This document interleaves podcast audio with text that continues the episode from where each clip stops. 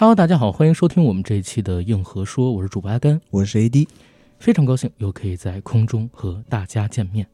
然后这期节目呢，是我们硬核说的听友朋友期待了整整一年之久的二零二三年度热点事件回顾影视篇。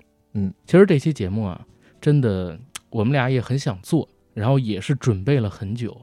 因为每年一做到这个节目的时候，我们两个人都投放很多的情感，把这一年当中自己在影视行业经历的，然后我们观察到的，都想集中起来和大家分享。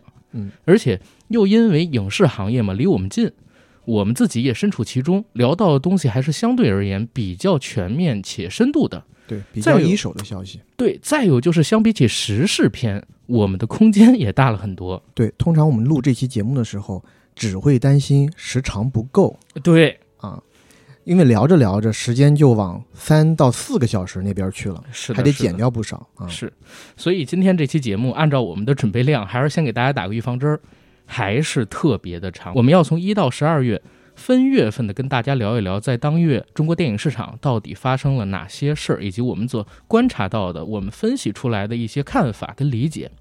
但是在正式进入节目之前，先给大家做个投稿征集。我跟 AD 呢，在之前和大家预告过，我们想做一期有关于职场吐槽的人不猥琐系列节目，希望大家可以在听到我们这期节目之后呢，疯狂的给我还有 AD 投稿，投到 J A C K I E L Y G T 我们这个微信群管理员的微信上边，我会把他的信息啊写在我们这期节目的备注栏里。投稿内容呢是你在职场中遭遇过哪些奇葩事儿，遭遇过哪些奇葩同事、奇葩领导，自己心酸的往事，然后自己看不忿儿的事儿，把所有想对你这个公司吐槽、对你这个职业生涯中遇到的不公都写出来发给我们。当然了，我们也会匿名的啊，我们会把这些投稿集中成一期节目，配合我跟 AD 的讲解，我们两个人的安慰，给大家录制成一期节目。这期节目呢，大概会在下周一的时候发布。当然，我们也要看投稿量，包括投稿的精彩程度啊，最终决定什么时候推出上线。希望大家踊跃投稿。然后，时间来到了我们正式的节目。二零二二年的时候，我还记得我跟 AD 在年底录制年度回顾影视片，两个人其实是比较愁云惨淡。然后当时咱们用了断档、待定、颓靡三个形容词形容中国电影行业，对吧？嗯，那段时间确实日子回想起来很辛苦，甚至都不想回忆。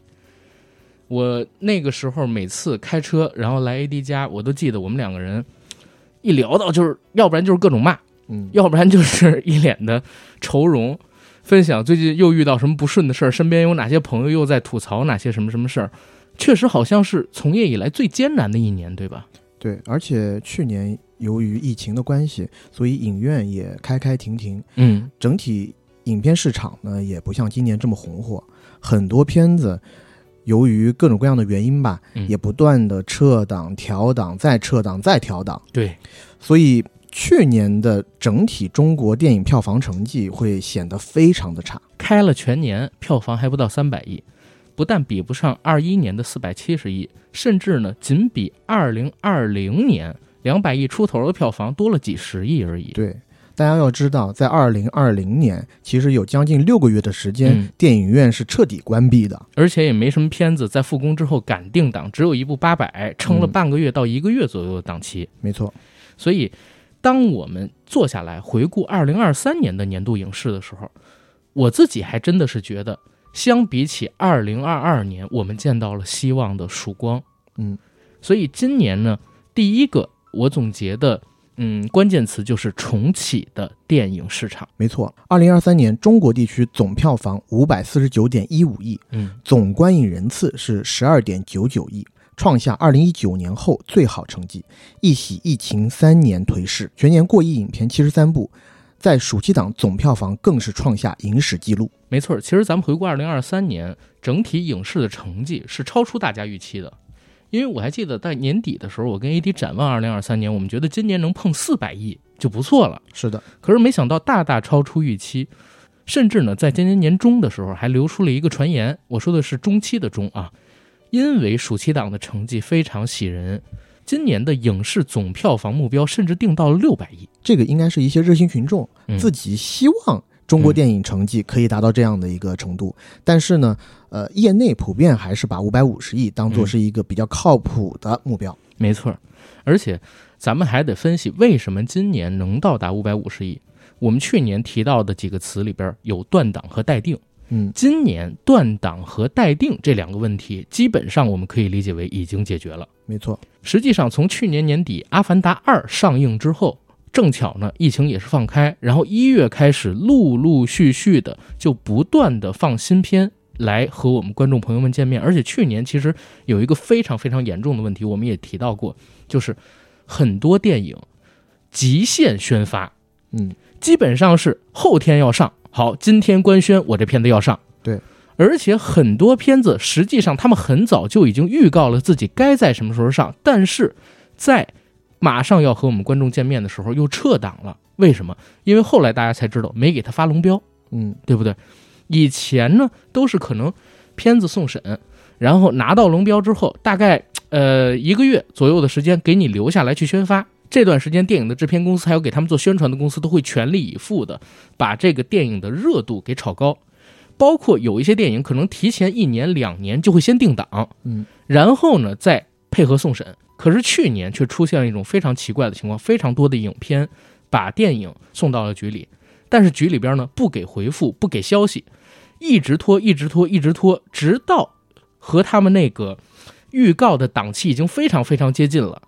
片方没办法行动，只能撤档，嗯，对不对？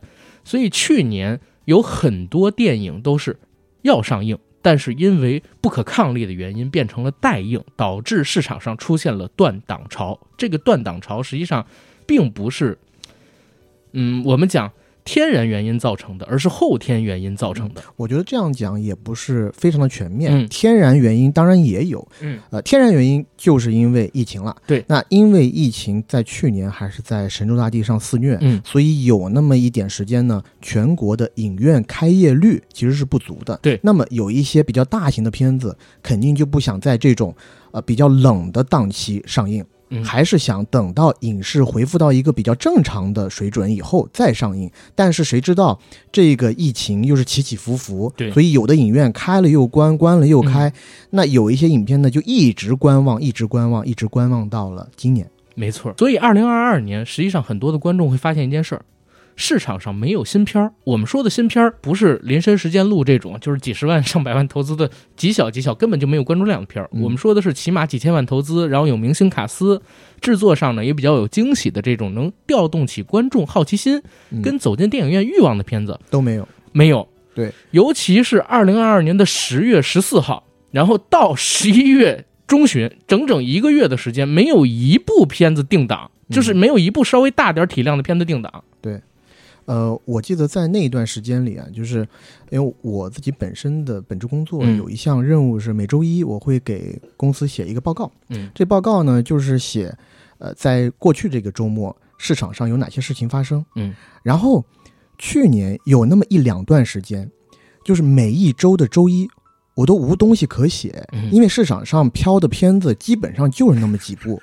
呃，通常来讲，一个正常的一个健康的市场，每一个周的周五。基本上都是新片的兵家必争之地。嗯，如果在行情好一些的时候呢，每一周的周末，嗯，其实排名前五的电影基本上都会有一些新片进来，对，或出去。对，但是我清楚的记得，在二二年有某几段时间吧，有一些片子我就看它摆在周末票房榜前五的位置上，有六周、七周甚至八周的时间。对，而且不是因为这片子特好，是因为实在没有电影看。没错，而且单日票房。在二零二二年全年，我觉得差不多有一半的时间都是低于一亿的，甚至很多工作日的票房降到了一千多万。没错，而且在那个时候，我们还有一个呃小小的抱怨，就是说在那样的一个市场不太健康的环境下，我指的不健康就是很多影影院没有开门。嗯，在这样的一个环境下，我们能理解大部分的一些国产公司对于一些投资体量比较大的电影，他不愿意在这样的档期。放上去，嗯，那么在这样的时候，是不是可以放开一些国外影片的引进？没错，但是在二零二二年，这个手段也被剥夺了。对，这个救市的方法，哎，我没见到真正的被使用，对不对？去年的引进片，其实也不是去年，就好几年以来引进片的数量都是非常少。当然了，这也有一个非常客观的原因，实际上就是有关部门它在二零二二年的下半年，实际上有很长一段时间是属于空有更重要的事去做，对，所以为了那一件 更重要的事，所以就会延缓很多其他事的安排。对，但这个事儿呢，到二零二二年年底得到了改变，嗯，因为主管电影的部门新领导上台了。对，我觉得新领导上台是一方面，嗯还有更重要的方面是那个更重要的事儿已经过去了。啊，是是，确实过去了。嗯，具体什么事儿咱也不说了，对吧？对大家都知道。了，我忘了啊。好，但这个新领导确实咱们还得拿出一点点篇幅来说一说。对，我觉得这一个新领导真的，嗯，是挺好的。尤其在过去的这几年的时间里，大家也心里都清楚，只要是在这个行业里的，嗯，最头上的那个人，其实不是从行业当中走出去的，所以他对于这个行业怎么去运转，怎么才是一个健康积极的电影行业，他其实不太懂。首先，我跟 AD 聊的这个事儿呢，我们俩没有舔的感觉啊。我先必须得跟大家说，我们俩只是就事论事，因为今年很多个场合里边，我们跟非常多的朋友，包括很多资深的影迷朋友，都是知道这件事儿的。以前呢，管电影行业就前几年管的领导，实际上是可能空降的，然后从一些政宣部门直接来嗯，管电影行业。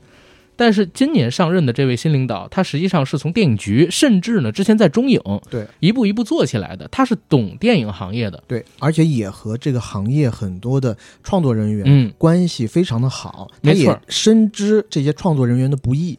我还记得我在二三年年中和于勇老师我们做了一场直播，他就和我讲，现在的傅若清副总和现在管电影局的这位毛局，他们两个人呢，实际上是一起工作、一起成长的关系，两个人搭班子干活很多年了，是的，所以实际上关系上比较密切，而且也是懂电影市场的。于是你可以看到，今年毛局上任之后，实际上做了好几个大事儿。第一个大事儿，把电影的档期归还给电影本身。嗯，对吧？我们可以看到，影片又敢于提前一两个月，甚至提前半年去定档，甚至《流浪地球》提前三年、四年定档。对。再有一个呢，就是大力的开放引进片回到我们的市场里，嗯，包括已经许多年没有见到过的迪士尼的超英系列也回到中国大陆影院了。对，而且如果大家喜欢看引进片的话，或者对引进片有所关注的话，你会发现从某一个时间段起，呃，具体是哪部片子我就不说了，大概就是三四月份以后，嗯，引进片的审查尺度也嗯变宽了，对你可以从引进片里面看到一些，呃。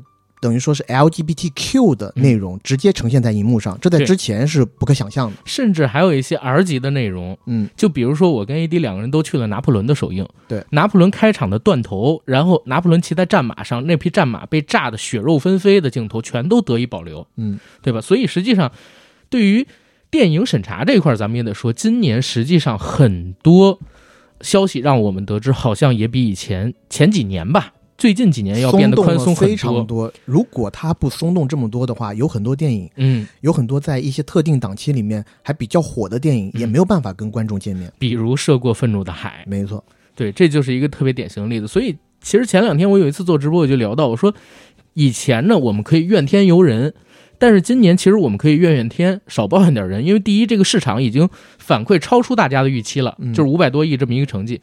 第二是啥呢？并不是说人家想干什么事儿就能干什么事儿，虽然他是管电影的，但他也不是想干啥就干啥。是是是，而且，呃，就是有的人知道，有的人可能不知道，嗯就是像电影局这样的一个职能部门，嗯，听起来好像管。呃，整个国家的电影好像是一个很大的部门，但是在整个那种行政体系里面，它其实也是比较边缘的一个部门。包括我们刚才提到的那位局长，他其实是副局长，因为副局长其实是管所有事儿的，而正职呢是由其他的一些更大的领导来兼任的，对不对？所以并没有那么自由。于是我在那天直播里边我就说，就是当人真的干事儿的时候，我们不应该骂他，不跟中国足球似的，你要不然就骂球员，要不然就骂足协，因为刚才我们说过了，并不是他想干嘛。然后就真的可以干嘛？电影局也不是想干嘛就干嘛，他要符合整个国家大方针政策。那目前我们能看到，人家是真的在做事儿。我觉得真的在做事儿的时候，我我我，反正作为我自己啊，我是不能骂的。我自己觉得他是为中国电影啊，起码在二零二三年给了很大的力嗯对。然后这是今年解决断档潮和待应潮的一个很重要的原因。而且我再补一句，嗯我在听二零二四年新年致辞的时候，嗯我们电影局的领导对工作是被肯定了的，因为有那么半句话说电影市场红红火火。我本来是想把这句话说到十二月份的，啊这是十二月份大事件。我先剧透了，对嗯，但这句话真的，我听到的时候特别的振奋，我还特地发了朋友圈，你知道吗？嗯，就是说被肯定了，而且嗯，呃，因为确实啊，这个新局长上任以后，他的一些动作还是比较大刀阔斧的。嗯那在这种大刀阔斧的呃行动下，呃，不光是我们，嗯，包括整个业内，还是对他是有一些担心的。对就是步子迈这么大，O 不 OK 啊？可不可以啊？真的，今年大概上半年的时候，很多人都担心，就是因为步子迈的太大，然后跟前几年的风格变得实在太大，嗯，这个新局长的位置能不能坐稳？对对，就但现在看应该是稳的。而且这句话呢，给未来几年的中国电影市场其实定了个调儿，我特别开心。当然嗯也会，我我相信咱们聊到这儿的时候，肯定评论区里边啊会有一些大师，嗯，一一些这个特别特别懂电影的朋友，然后说我们俩人是奴才，你知道吧？是是是，说我们俩人是奴才，但我跟你讲，嗯。不是奴才，嗯。人家会用长轨啊，这个词昌鬼昌鬼，对。对但我真的想说，就是因为我们是真的希望中国电影市场能好起来，所以这个是我们两个人的切实感受，也是身旁几乎所有在这个行业里边的人的真实的感受，嗯对吧？因为我们是与之相关的，在这个行业里边生存的，嗯所以真的会有这样的感受，这也没办法，想骂就骂吧。然后呢，咱们来聊到总结的第二个关键词：嗯被观众冷落的好莱坞。呃，是的。其实我在刚刚已经提到了，嗯就是在二零二二年的时候，我们其实当时是希望多让一些好莱坞电影上映，就是即使让它去冲炮灰，你也有炮灰可以使用。对对，然后今年呢，看到整个好莱坞电影的整体表现以后，就是在华的整体表现以后啊，满足你的需求。我我觉得首先第一，他肯定是满足我需求了，但第二，我觉得就让我想起了刘华强。刘华强拿着别人指他的枪，跟他说：“给你机会你不中用啊。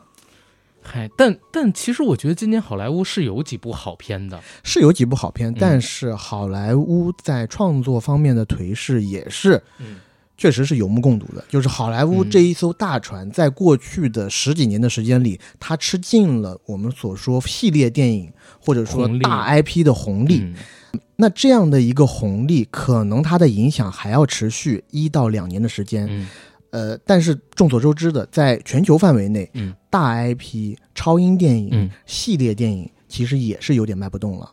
啊、对。我们看今年全球排名一二三的电影是哪些？嗯。呃，芭比、嗯。超级马里奥，嗯。然后奥本海默，对。三个全都是全新的 IP。嗯，呃，原创力比较强的。对，马里奥暂且不算吧，嗯。芭比和奥本海默嗯，从零到有吧，是。对吧？呃，虽然芭比也是个玩具啊，但是嗯其实没有像马里奥这么多的呃内容作品出来。嗯，他的故事完全是自己写的，嗯从零从零开始写的，所以呃，从这一点也可以看出，全球的观众其实和中国观众差不多。嗯就是这一点上，我觉得是差不多的，就是希望看到更新鲜的内容在荧幕上呈现，不要总是给我看这个八那个九，嗯。又是什么什么十。啊、但我必须得说一嘴，《碟中谍八》我还是很想很想看的啊，啊、是没错，这个我觉得我们到暑期档的时候以可以再聊一聊。嗯嗯，然后给大家念一个数据：今年全年五百四十九亿票房当中，国产片票房是四百六十亿，占比是百分之八十三点七七。引进片票房呢不足一百亿。然后这儿说一嘴，引进片当中批片四十一部，分账片三十八部。我们主要聊分账片啊，嗯分账片当中，除了《龙珠超》，还有《困在心绪里的儿子》《哈里斯夫人闯巴黎》这三部电影，分别都是日本，然后还有两部英国啊，他们出产的电影。其他的全都是好莱坞电影。啊，是这样啊。嗯，我更正你一点，你刚刚说的这三部也都是好莱坞公司发的啊龙珠超》和《困在心绪里的儿子》是索尼公司发的，嗯哈里斯夫人闯巴黎》是环球公司发的。嗯嗯，但剩下的都是好莱坞原产的电影嘛，嗯，对不对？剩下的这些分账大片都是好莱坞原产的电影，所以在这儿得先跟大家说一嘴，已经超过三十四部了。嗯所以实际上，我认为从二零二三年开始，以前的三十四部分账大片这个规则已经自动消亡了，变成按需引进。对，就是它其实是挺模糊的。嗯，其实一八一九年开始，你如果要细数三十四部有没有达到的话，嗯它其实也有那么一两年，如果我没记错的话，是已经超过的。嗯呃，为什么会有三十四部这个限制？主要还是保护本土电影的票房。但是现在啊，这么样一个情况，分账片总票房在二零二三年只有六十四亿，嗯只占全年票房的百分之十一点六五的时候，嗯，我们就要想想了，还有必要吗？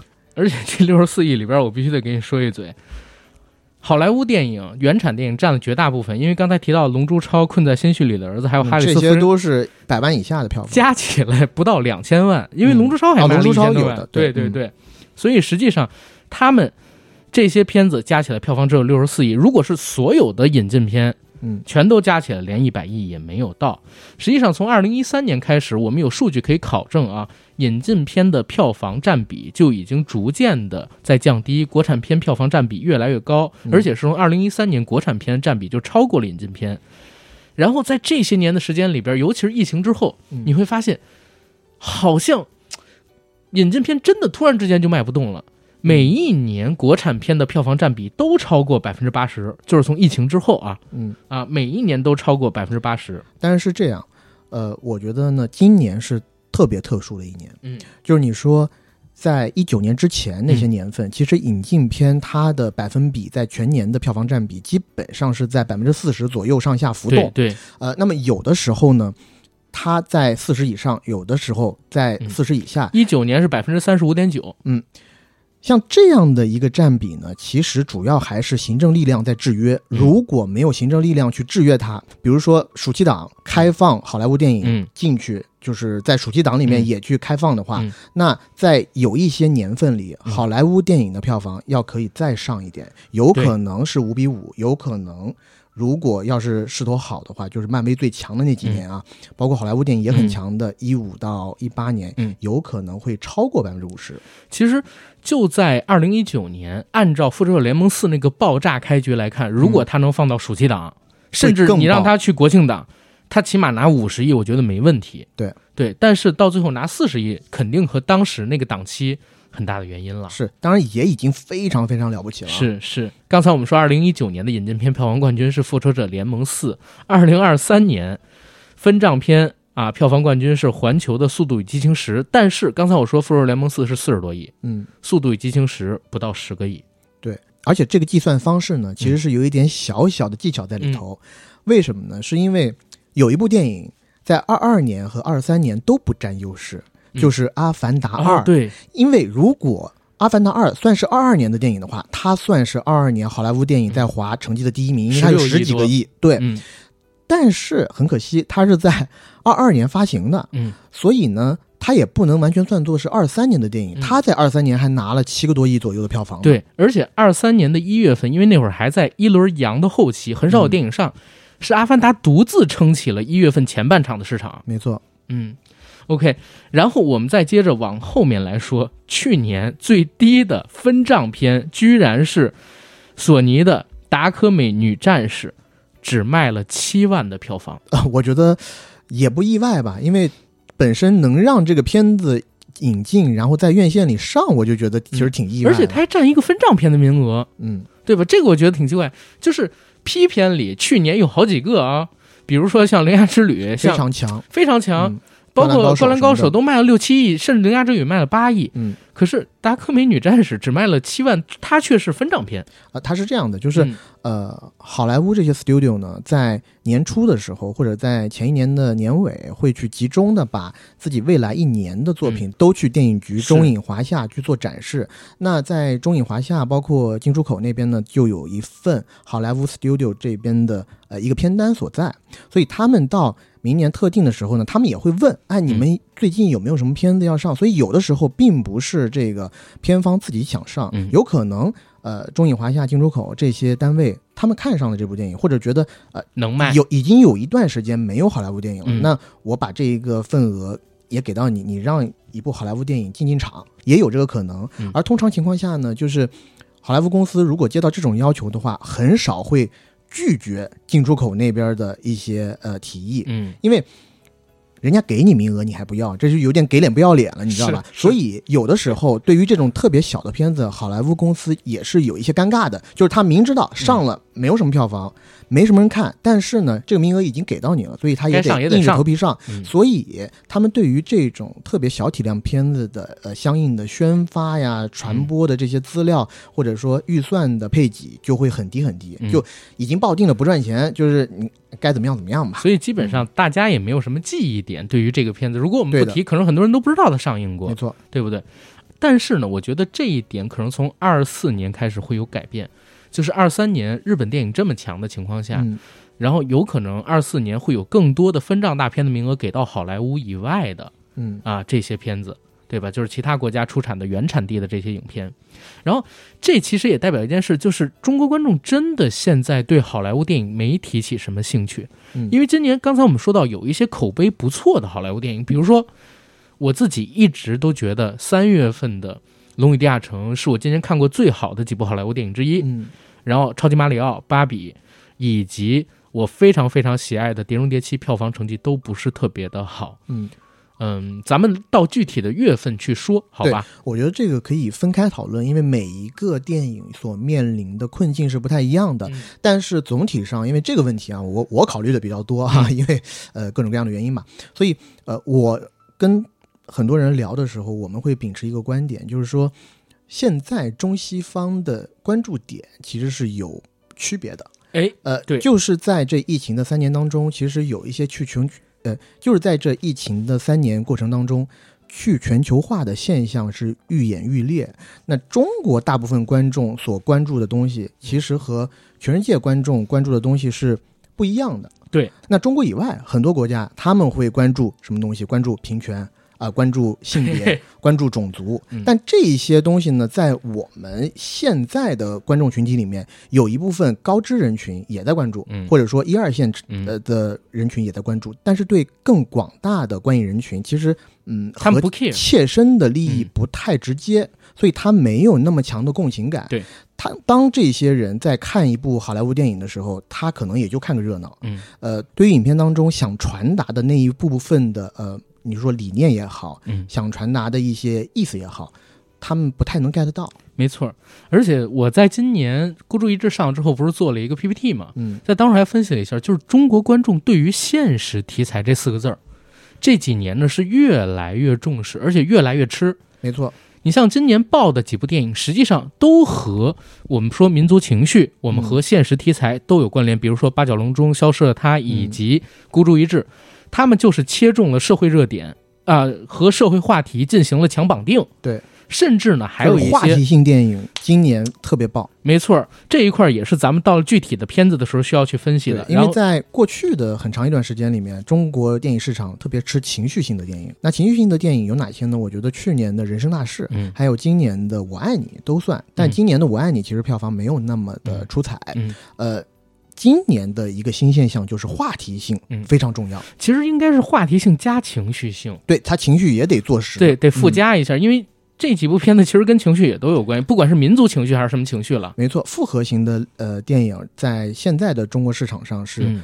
非常吃香的。对，但是对于好莱坞电影而言，因为我们刚刚提到有好几部电影啊，如果你用电影的类型去分类的话，他们其中都有一个类型叫 drama，嗯如果翻译成中文的话叫剧情片，嗯。你可以把它笼统的翻译成剧情片这个意思。嗯。但是剧情片在好莱坞和西方世界其实并不是电影市场产生票房的主力军，嗯。大部分产生票房的电影还是我们传统意义上的那些大片。没错，所以这个是和国外有很多不一样的地方，而且就我自己本人而言，嗯。其实我因为也身处在中国嘛，然后嗯你并不是每天都经营在西方的那个社会环境里，所以嗯。当你看到有一些在西方能获得很大关注的电影的时候，当你看到那些电影讲的，比如说是种族题材的时候，嗯。其实说实话和我自身的联系也没有那么大。嗯。我其实看起来的起劲程度，可能确实也抵不上我自己看我中国呃和我切身相关的那些电影。其实中国观众就是从前些年吃大片儿，嗯，变成了吃跟自己身旁更接近的、更能感同身受的故事，其实是观众的一种审美进步。我觉得。对我其实觉得这是好事来的。嗯嗯 OK，然后这是刚才我们聊到的第二点，就是被冷落的好莱坞。第三一点，将来未来的断片潮。实际上从疫情开始后，中国电影的备案数量就逐渐降低。二零二二年，中国电影的备案立项数仅有一千八百七十七个，但大家别觉得这多啊，因为在一九年之前基本上是三千多的，嗯甚至呢一五年的时候有过四千多，且二零二二年备案的头部体量的电影数很少，预计将对二零二四年甚至还有二零二五年的一部分时间的市场供给产生影响。这个这个事儿呢，必须得跟大家说，为什么说今年或者说明年会受到影响，是因为二零二三年备案的电影，他们可能要在二零二三年或者说二零二四年去拍，嗯，然后算是后期制作的时间，一部电影可能要一年、一年半，甚至两年更久才能跟我二四年。或者二五年跟大家见面。对，而且刚才这一千八百多部里边有很多，可能是网大，对可能是那种特别小的电影，粗制滥造的那些个项目，嗯，然后包括有一些可能就是想骗一些地方上的这些资金补助的那种项目。对，嗯。你说的那种项目可能很多，网大这一块还真得聊一嘴，因为我我前两天跟一个老师聊一聊，嗯。他说二零二二年备案的网大数连二一年、二零年的一半都没有。嗯。一方面是因为疫情的关系，有半年的时间没办法拍戏，嗯，你拍了之后一停工，哇，一拖拖很久，网大的这个成本预算又很低，你拖不起，对对吧？动不动就超支了，所以就很少有人备案。再有一个原因就是，确实大家对于这个市场未来会怎么样不知道，嗯所以很不敢定那种像《封神》啊、《流浪地球》这样的大的项目出来。所以其实到今年我们也会发现一个情况，好像华语大片，我跟 AD 知道的，除了《援军：明日到达》还有《志愿军》这几个大戏之外啊，再加一个《封神》，好像就没有那种超大体量的片子了。嗯对吧？而且《援军：明日到达》跟这个《志愿军：雄兵出击》这种片儿，还是可能有一定国家支持的。嗯除了这些片子之外，找不到大体量投资片，实际上就是因为二二年基本上没有片方敢把这种片子投献于制作，嗯对不对？所以，二零二四年在咱们国产片这一块儿，我自己觉得可能在供给上会出现问题。对，而且这个供给侧的问题不光是中国了，嗯，在好莱坞也是有这个问题，因为在去年两场大的罢工，对拖了多长时间啊？很多呃电影项目都停滞了。嗯然后呃，据我所知的，有很多好莱坞的呃公司，它为了应对二四年，其实还好，因为二四年你确定要上的片子，基本上在二三年已经做的七七八八了，剩下的只是一些呃后期的工作。是最紧要的其实是二五年的片子受影响，因为可能二五年的片子要在二三年开拍，嗯那因为罢工的影响，那很多片子又开拍不了，所以二是五年可能会很空。所以有一些好莱坞公司呢，会把一部分原本计划在二四年上映的电影移到二五年。对，所以呃，可想而知的，在西方可能也会有一些供片的困难。嗯，那对于中国电影市场来讲两讲，相交加。对加起来可能就会出现一些问题，包括我们还讲的就是去年因为呃各种各样的利好，所以有很多压了很多年的片子嗯都一股都上气儿上了。嗯那现在剩下的那些库存片也变得越来越少了。嗯，总不能让英格力士上吧？呃，对，就是有一些明显你觉得可能上不了的电影，应该也上不了。对而且就算上了，也对整体的大盘带动不起来多少。对，而且还有一个问题，哪怕好莱坞能上，好莱坞电影也比之前占比要低很多，它撑不起这个市场。对呃，我刚刚讲好莱坞那个电影的时候，有一点我忘记提了。嗯呃，最重要的一点就是好莱坞电影大部分啊，在我们去年看到的，它的质量嗯，确实是比不上我们在过去几年当中看到的好莱坞电影。嗯对就是在疫情之前只，有几部原创的口碑很高，比如《对芭比》《奥本海默》这种嗯。对，有很多续集真的真的是狗尾续貂。是是、嗯行，所以。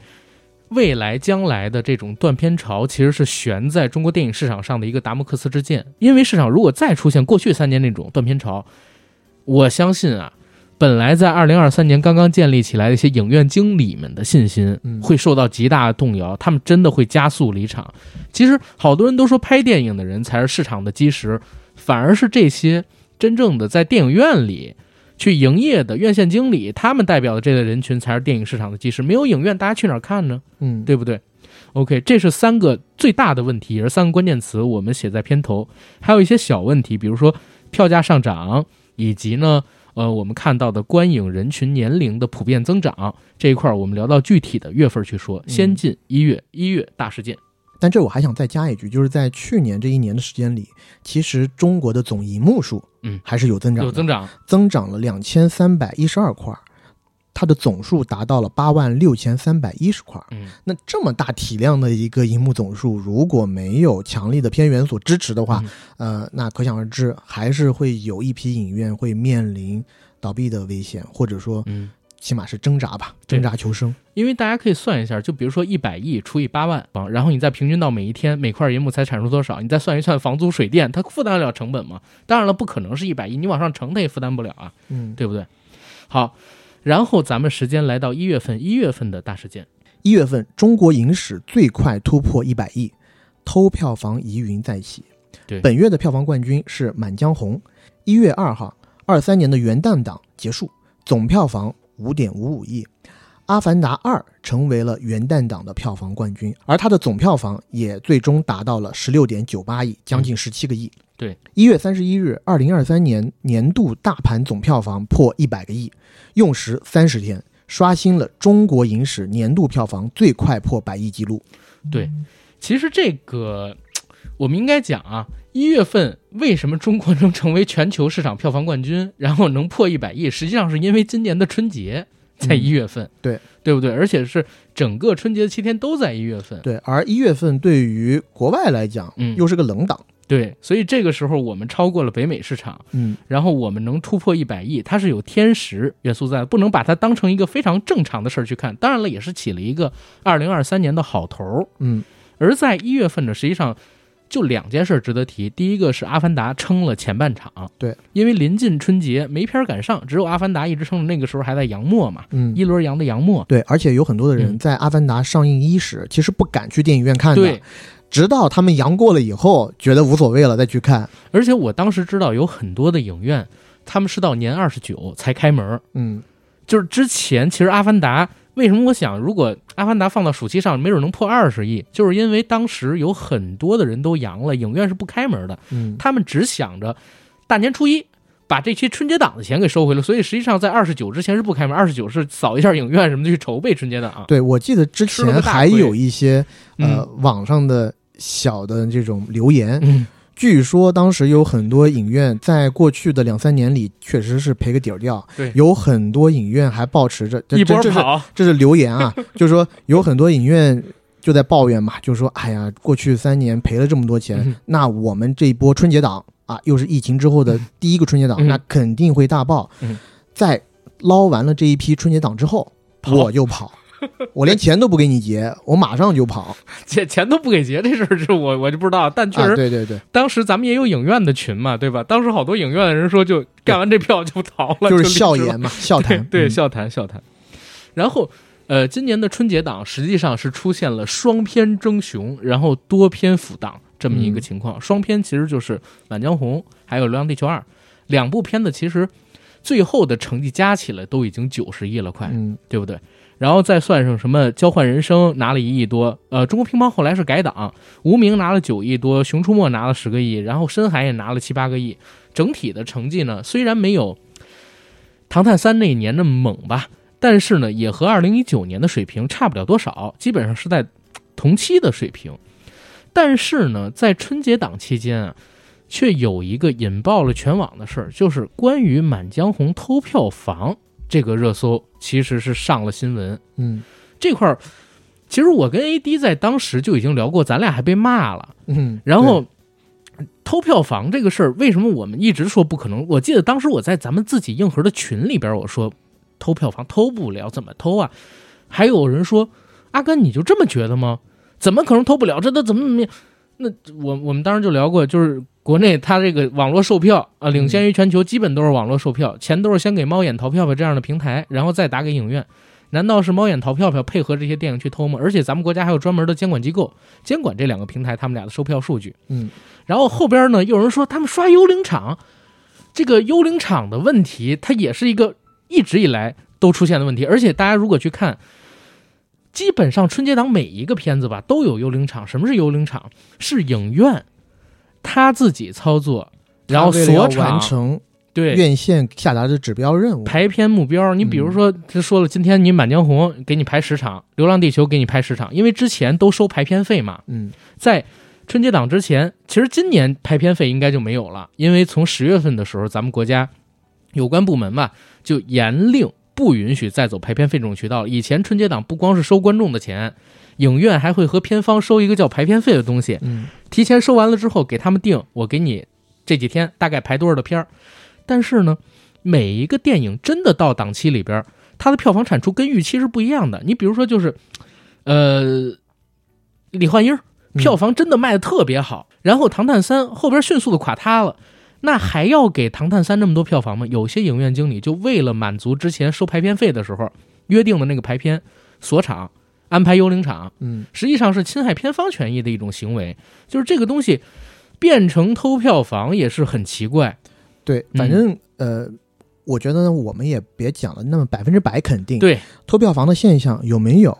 我不能说完全没有，嗯，但是呢，你要说偷票房这三个字，片方偷票房是很少的，更多的偷票房指的是那些很小的影院，嗯，他们来偷票房。他偷票房偷到哪儿去了？他不是偷给《满江红》，他是偷到自己的口袋里。偷瞒漏报，对就是他给你手写票，实际上这个票不计入系统，不用上交这个票钱。对，而且你要说偷票房，它的量能有多少？对你要说偷个几百万，嗯好吧，就是几千万，嗯我也勉强能信。嗯但是现在我们说的是一个达到四十几个亿嗯票房的电影，嗯，你要说它的票房大部分是偷来的，完全不可信。而且我用亲身经历告诉你，《满江红》在春节市场里，在下沉市场中，尤其是特别的火爆。所以，当时咱们就聊嘛对，，而且我如果我记得没有错的话，其实在这个片子上映开始的时候，嗯，并没有那么多的负面评价。是，嗯，其实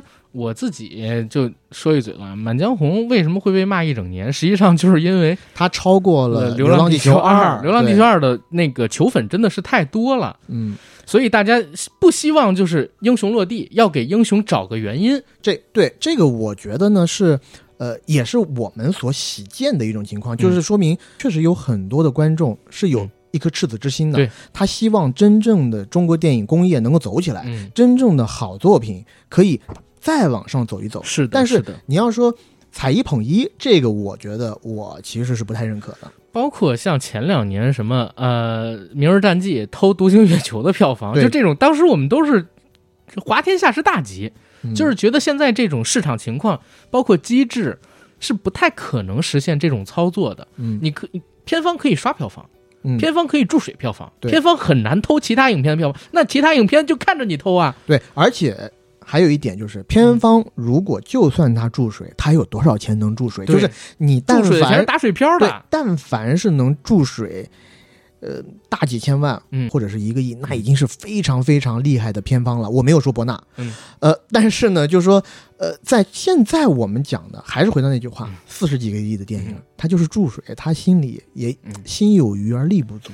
而且有一些片子就是大家以为是注水，但是呢，你比如说你去微博超话榜上看看，嗯，人家的粉丝都怎么号令大家的？今天你包奶场，我明天我包奶场，大家一定要先锁场啊！嗯，你包这个角落的位置，你就算，你就买两张票，没错。然后你买另外一场买两张票，哇，粉丝群里边真的各种号令，对，君不闻去年的电影市场里复购率最高的几部片子是哪几部嘛？是啊对，吧？对，那嗯那也是人家哥哥的那几部，是嗯但这不是人片方自己刷，这是人家粉丝自己自发的一个行为。对这个东西很难，但也是最近两年很难得一见的情况，因为我一直觉得流量明星没有前几年那么猛了，对，但现在看来还是很猛，确实人家有商业价值是真的，不管大家有什么样的看法。然后这其实就是一月份的电影市场了，然后值得可能再需要跟大家提一嘴的就是《中国乒乓》这个片儿，嗯，中国乒乓》这个片儿其实口碑跟质量还可以，真的，我觉得《中国嗯乒乓》这个片子是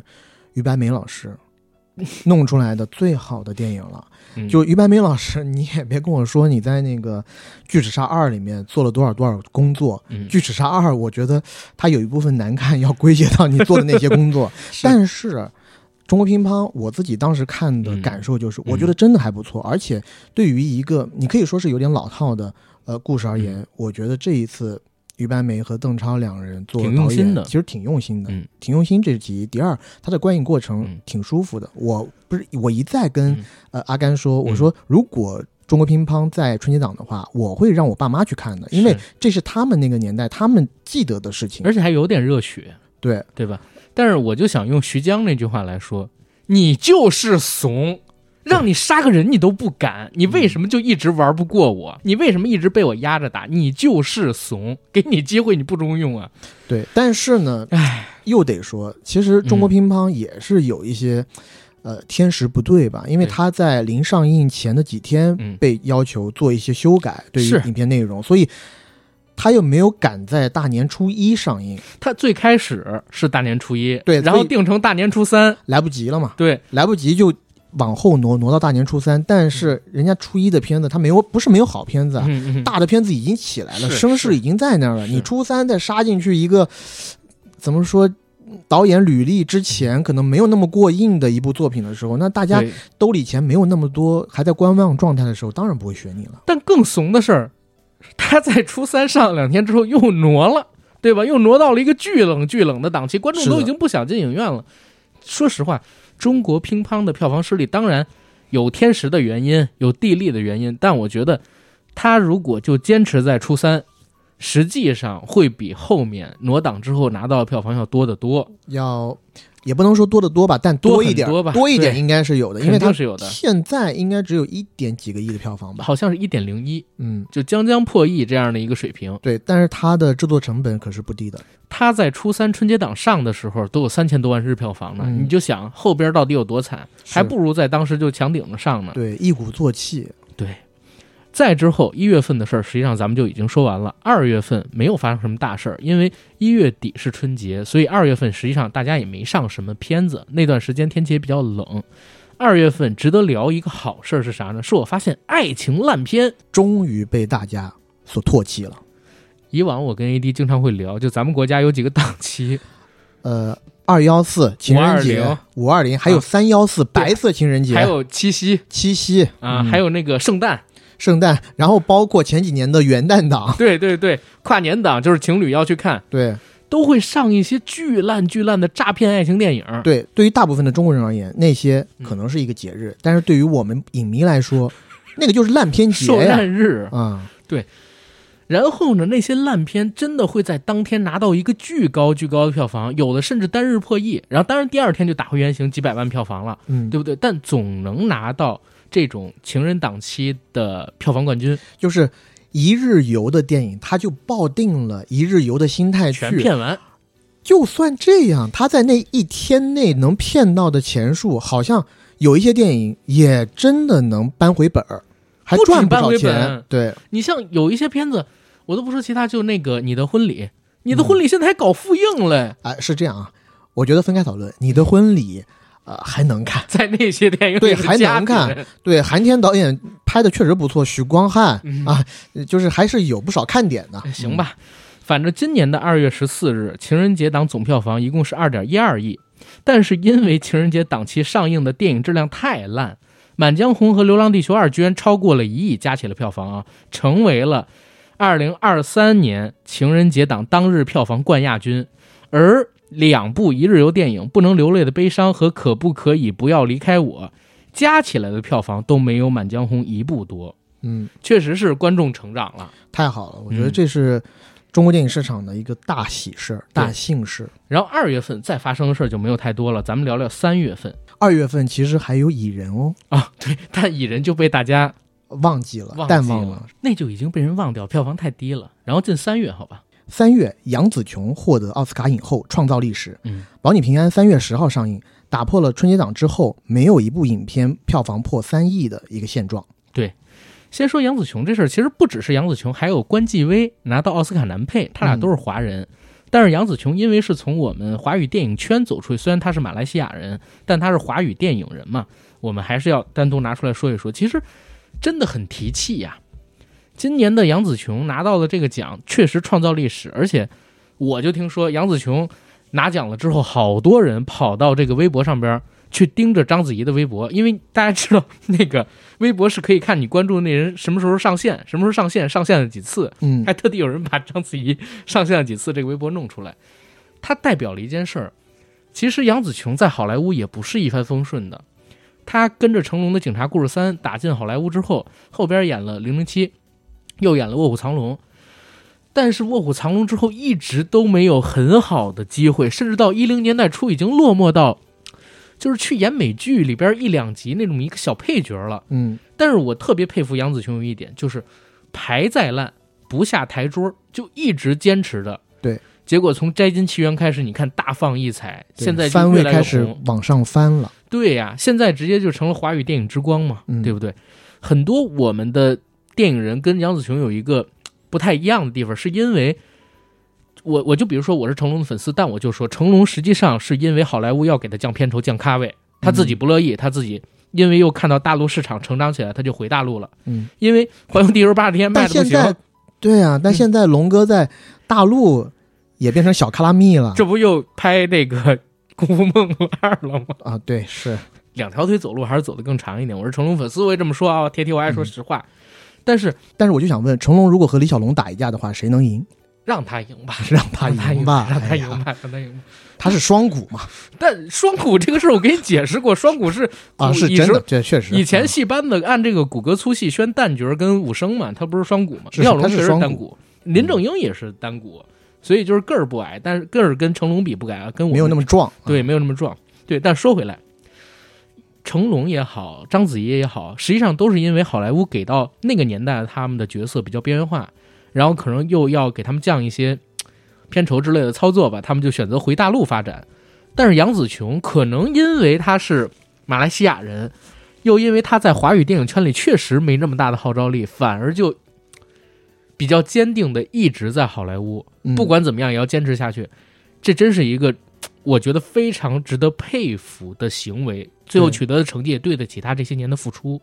确实，这个坚持不是每一个人都能坚持下去的。是啊呃多少华语电影人在好莱坞做了那么多年冷板凳以后，其实都是回来了。对，天时地利人和缺一不可。嗯然后我现在其实看到有一些华语电影人在杨紫琼得奖之后，也又动了心思，比如说章子怡，章子怡她这一次的《教员众》，之前不是说要做成美剧嘛，对不对？现在应该是影剧联动。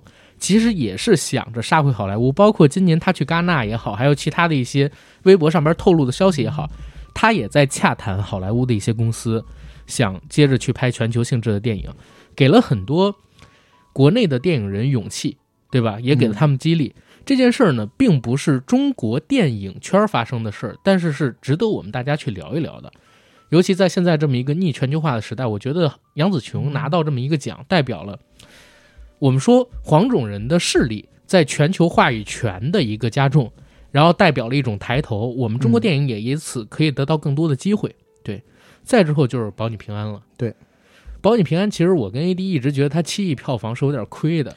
对，试想如果保你平安真的进到五月份，比如说五一档嗯档期，我觉得是可以一战的。甚至他在这个孤注一掷之后撑九月份，我都觉得能更好，嗯，对不对？三月份实在是太冷了，但是确实就因为保你平安在三月份上映，嗯，很多影院院线要感谢这部片子。是这个片儿上的时候，当时单日票房就是一千多万，嗯就是一千多万。现在好多人只记得暑期档的火热，已经不记得三月份到底多惨淡了。三月份的时候，在三月初期，因为也没有什么重量级的片子定档，像什么呃是雷那个《雷霆沙赞二》什么的没有卖动，嗯，这单日票房特别的惨。就是两千万以下。对保你平安三月十号上，然后拿了七个亿的票房。虽然这个冷档期也导致他的成绩没有达到预期啊，但凭借出色的口碑，还是带热了一点市场。没错，而且在去年豆瓣选的去年的年哦度十佳里面，保你平安也在十佳的榜单上。是嗯，如果大家想对保你平安这个故事有更多了解，我跟 AD 在当时呢和大鹏导演做了一个非常深度的专访，嗯，欢迎大家啊掉头去听一下。然后呢，就来到四月，但其实四月和三月要连在一起说是啥？就是好莱坞电影失灵，还有日本电影的大放异彩。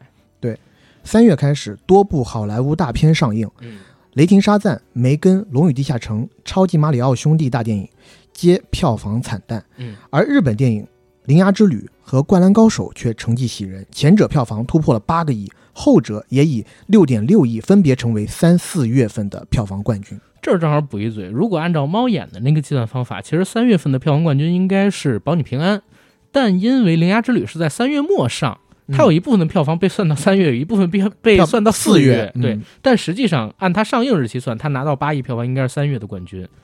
然后这两部片子当时，我我是能想到《灌篮高手》会很高，而且我预期会更高。是我们俩因为都是这种蠢直男啊，嗯所以呃，其实《铃芽之旅》和《灌篮高手》的首映我们都去了。对，两部片子可能在我这儿，嗯我是更喜欢《灌篮高手》一点，《铃芽之旅》我自己感觉嗯跟新海诚他最让我喜欢的那部《你的名字》嗯还是不能相比的。但我觉得《铃芽之旅》的宣传特别好，就是陆话打准一个点，爱情片。嗯，就是真的在《铃芽之旅》上映之前，差不多应该说从一月一号开始到《铃芽之旅》之前，没有好的爱情片上。对，太多情侣去看这部片子，而且很多大学生情侣也去看这部片子，最后拿到八亿很正常。但是《灌篮高手》因为上映之后有了争议，嗯，主角不是流川枫、樱木花道，真的票房没有达到我们俩的预期。我们俩当时想十亿的，对，而且呃，我自己当时啊，也给我自己的一个教育，就是《嗯铃芽之旅》这一部电影，我发现有很多特别年轻的朋友去看，嗯，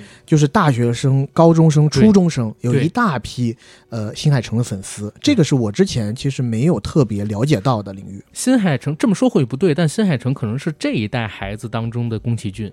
嗯，对不对？我觉得可能有一点这个意思吧。，对，《灌篮高手》呃，之所以出现这种情况，就像你刚刚讲的一样，因为它口碑出现了争议对。呃，但这个争议呢，是为什么我们俩是没有想到呢？是因为我们当初接受到这个电影的主角不是流川枫和樱木花道的消息已经很早了，对在二二年，他在日本上映之初的时候，我们就已经消化了这个消息，然后等到二三年的时候，我我们有其实是预期了有预期了，我们知道它的主角是谁，然后他要讲一个什么样的故事，所以带着预期去看电影，还是很好的圆了我们童年的一个梦。对，而且我也一直在想，是不是咱们那天看的那个体育馆三千人的场次加没分太错多，？那个体育馆真的是太棒了，就是呃，这里要说一嘴，嗯就是去年我参加过这么多场的首映里头，那一场《灌篮高手》的首映礼。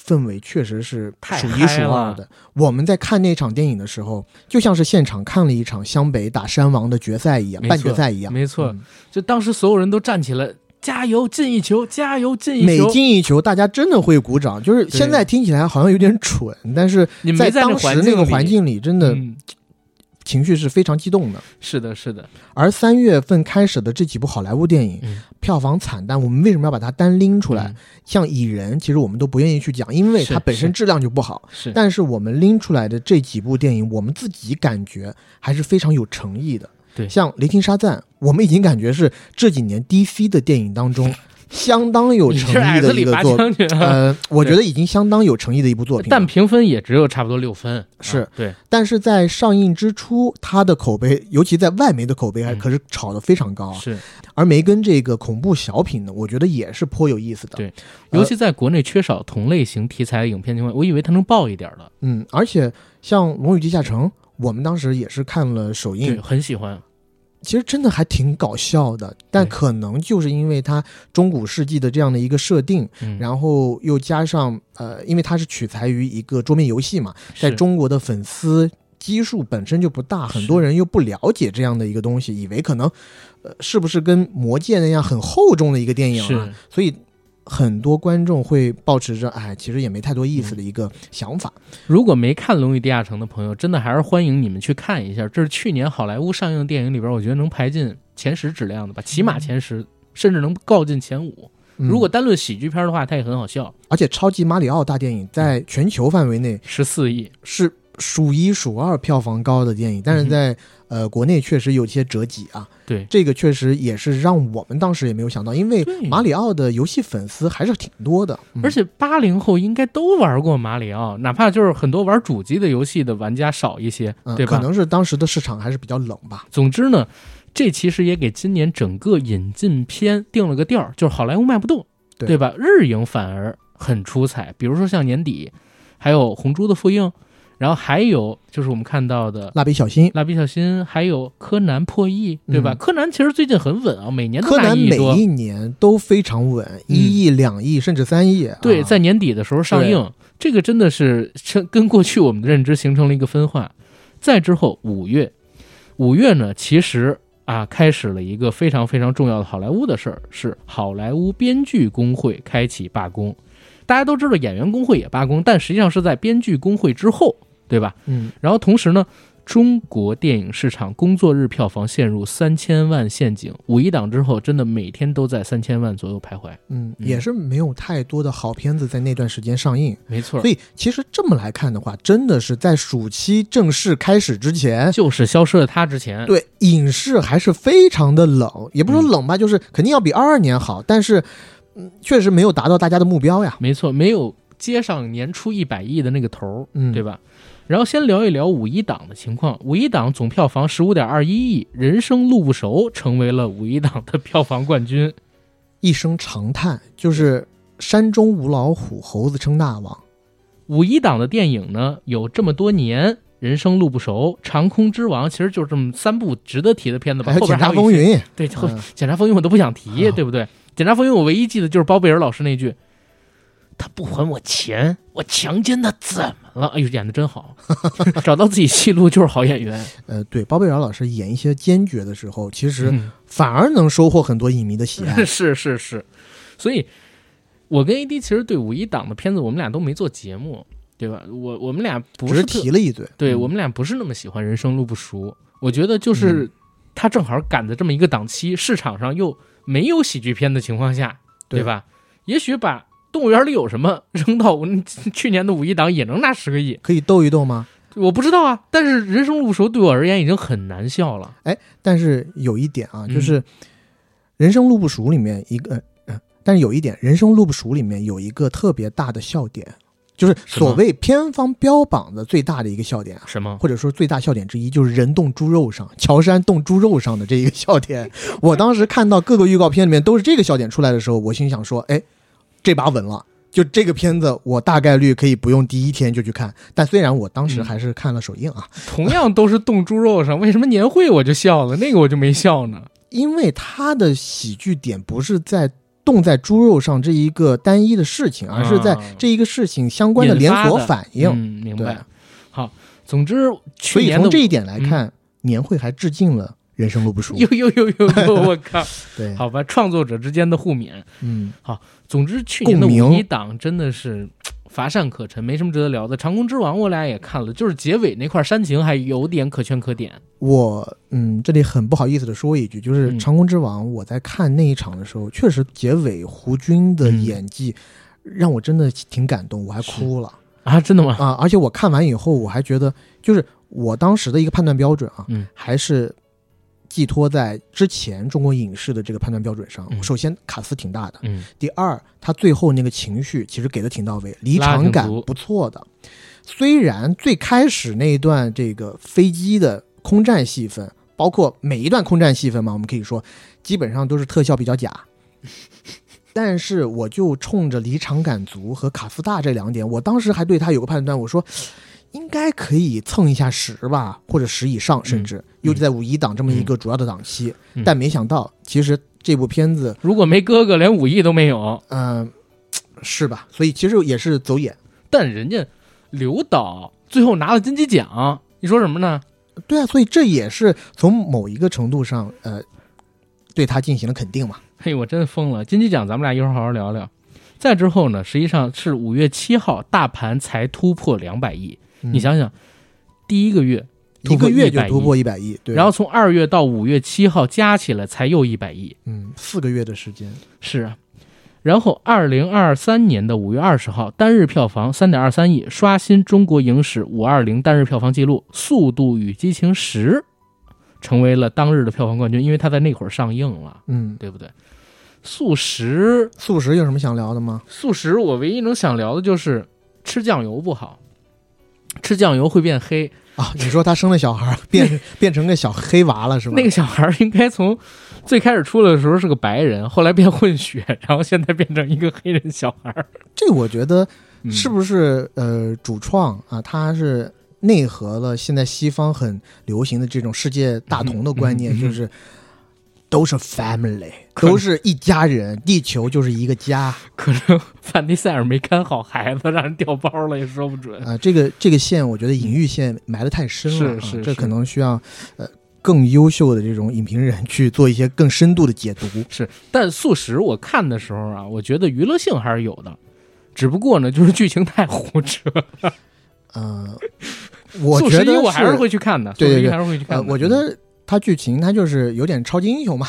对。呃，对，这这这也是问题，就是你比如说，我看美队，我知道美队可以拉飞机，对，因为美队是超人打超人打了血清，但是范迪塞尔跟他儿子开车出范迪塞尔来自 L A 的贫民窟，不倒想说，他俩开着开着那车，把大坝撞出个口子，然后冲下大坝，然后百公里加速，带着他儿子跳水里。他儿子不是天赋异禀，也算虐童了吧，一点事儿都没有。但是那个在他冲下大坝之前，他不是说了吗？嗯，他们忘记了一件事，他没有把车钥匙从我手没有夺走我的方向盘啊，呃。就是 they never took my key。哦哦，那啊这那我看的是字幕，我看对，好吧，没有把钥匙拿走嘛。好吧，这这五月份就算是这样无风无险的过去了，嗯也比较冷淡。然后六月份到八月份，我们可能要连起来说，因为六月份到八月份实际上是有史以来最炸裂的国产暑期档，对吧？嗯，六月份的前半场实际上还是无风无浪，就是日票房也不是很高，直到六月二十二号，《消失的她》上映，单日票房破亿，然后到六月二十四号的端午档开启，连续七十二天大盘破亿，工作日哦，连续七十二天破亿，嗯而且在六日票房经常会突破三亿单日哦，确实是非常炸裂的一个成绩。消失的她六月二十二日上映，最终票房突破三十亿。八角笼中七月六日上映，最终票房二十二亿。长安三万里七月八日上映，最终票房破十八亿。封神七月二十日上映，最终票房二十六亿。嗯热烈七月二十八日上映，票房九点一三亿。巨齿鲨二八月四日上映，最终票房八亿五。八月八日，这个来又一大的，孤注一掷上映，最终票房三十八亿。嗯，学霸八月十八日上映，最终票房六个亿。八月三十日，暑期档的末尾了，奥本海默上映，最终票房四亿五。没错，暑期档这次的总票房是二百零六亿，孤注一掷是票房冠军，而今年的暑期档也是中国大陆有史以来票房成绩最高的暑期档。嗯，从我们刚才念，为什么说一直到八月三十号奥本海默上映，连续七十二天嘛，从六月二十二号开始，就是因为不间断的有能掀动起观众走进影院欲望的，对、嗯这样片子上，你看《消失的她》，然后《八角笼中》。消失他、八角笼中、长安三万里、热烈、封神、孤注一掷，这些全都算上，他们这些片子加起来就已经一百多亿的票房了。嗯，对不对？再算一些其他的小片，有二百亿成绩，我觉得一点儿也不意外。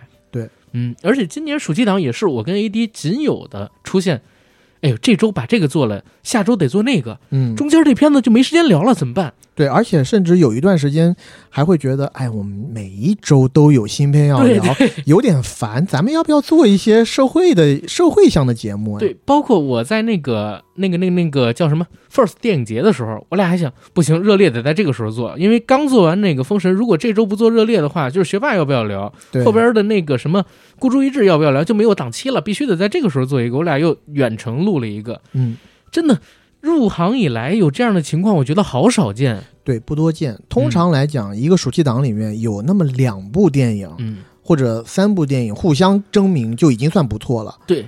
就比如说，如果只有消失的他这种三十亿的，跟孤注一掷这种三十八亿的，这俩出现在暑期档里很常见。但是外加一封神二十六亿，长安三万里十八亿，然后八角笼中二十亿，这就对，而且我一直都觉得封神那个档期不好，前有强敌，后边还有追兵，对吧？前边你像，呃，八角笼中，因为消失它确实上映的早啊。八角笼中虽然点映的早，但它正式写的这个上映日期还是七月八号。然后跟长安三万里票房还很猛，嗯，后边热烈一个礼拜就追上了，然后还没等它发酵，哎，孤注一掷八月初又上了。真的，如果要放在一个以往的暑期档，可能拿三十亿不是什么问题。对，而且呃，我自己个人啊，因为嗯我很喜欢热烈，所以我也觉得热烈当时的档期也比也挺惨的啊。他撞上了孤注一掷，嗯就一个礼拜吧，好像就他是他是七月底，然后孤注一掷是八月初，嗯，孤注一掷上映前在抖音上想看人数炸裂，你知道吗？对而且这个暑期档也掀起了一个现在电影做发行的时候的一个常规路数，就是提前一到两个星期大规模点映。这其实是今年引起巨大争议的一件事。嗯，其实以前也发生过，就是那个《我不是药神》连着两周点映，然后把这个 韩延导演的《动物世界》最后点的好像是将将破五亿吧，没到之前六到六个亿的票房。嗯、，对，那，就韩延导演很倒霉。什么叫大规模点映？因为我们都知道点映点映试点儿放映，对，点映这个手段的主要目的，在此之前其实还是为了口碑发酵。让一小部分观众先看，然后有了好口碑以后，积累这个电影在第一天上映时候的人气。对一般都是每个城市开放几家影院，嗯然后放呃上映之前吧，每天放一两场。，对，也是有点像饥饿营销一样的感觉。没错。嗯但是今年呢，趋势。但是今年呢，我们不单指某一部片，因为今年太多片子都是这个样子了，就是起码占百分之五全市场以上的排片，嗯，然后甚至有百分之十五以上的排片，然后点映。是它你要知道，很多电影上映的时候，比如说《芭比》上映，我记得首日只有百分之一还是百分之二的排片，嗯，对不对？所以在当时呢，也引起了巨大的讨论声量。后来我听说啊，我不是那个百分百确认，我只是听一些行业里边的前辈说，说在暑期档靠后影的时候，有关部门呢其实跟一些电影公司联系过了，这种大规模点映的行为是扰乱市场的行为。对，因为你说每一个电影最开始嗯只有一个月的档期，然后你点映。突然在两个星期之前就开始嗯大规模的这种点映，嗯那你不就相当于是软上映嘛？对，那你的从档期方面就抢占了别人的档期。嗯观众会觉得这是市场行为，但其实它是一种扰乱市场行为。为啥？因为每一个电影它的上映档期都是研究过的，研究过对手，研究过自己该怎么样做宣传，市场和反馈是怎么样。其他的片子临时之间有这么大的一个动作上的调整，确实是对原本定档电影不公平的行为。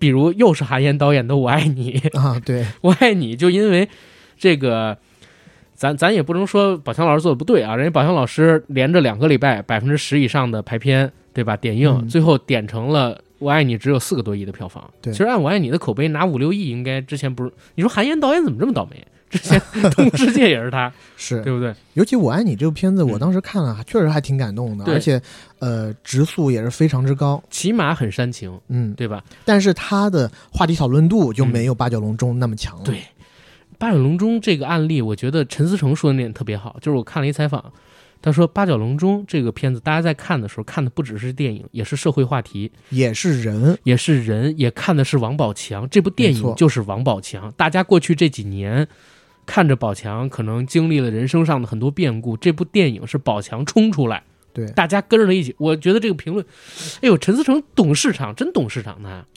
对吧你说什么？陈思诚非常非常的聪明，是。嗯，但就是说嘛，就是他对《八角笼中》这个评价为什么能有这么高票房？我觉得真的是一语中的。对啊，有嗯很多我当时在一些票务平台上看到的一些、嗯，呃评论，嗯但有的人就是说，我看《八角笼中》是来帮宝强来了是啊，是，但是呢，呃，我们同时看到也会嗯。哑然失笑，就是说，人宝强用你帮吗你帮吗？因为你帮，包括我就觉得去年最好笑的一个段子，也不是说好笑段子吧，就是说网友朋友们确实对这个行业不太了解是哪儿，就比如说那个什么陈思诚仗义出手帮宝强投资什么的，嗯。好多人都理解成了宝强拍片不够钱，嗯，然后陈思诚从自己家银行卡里转了两千多万帮他拍电影。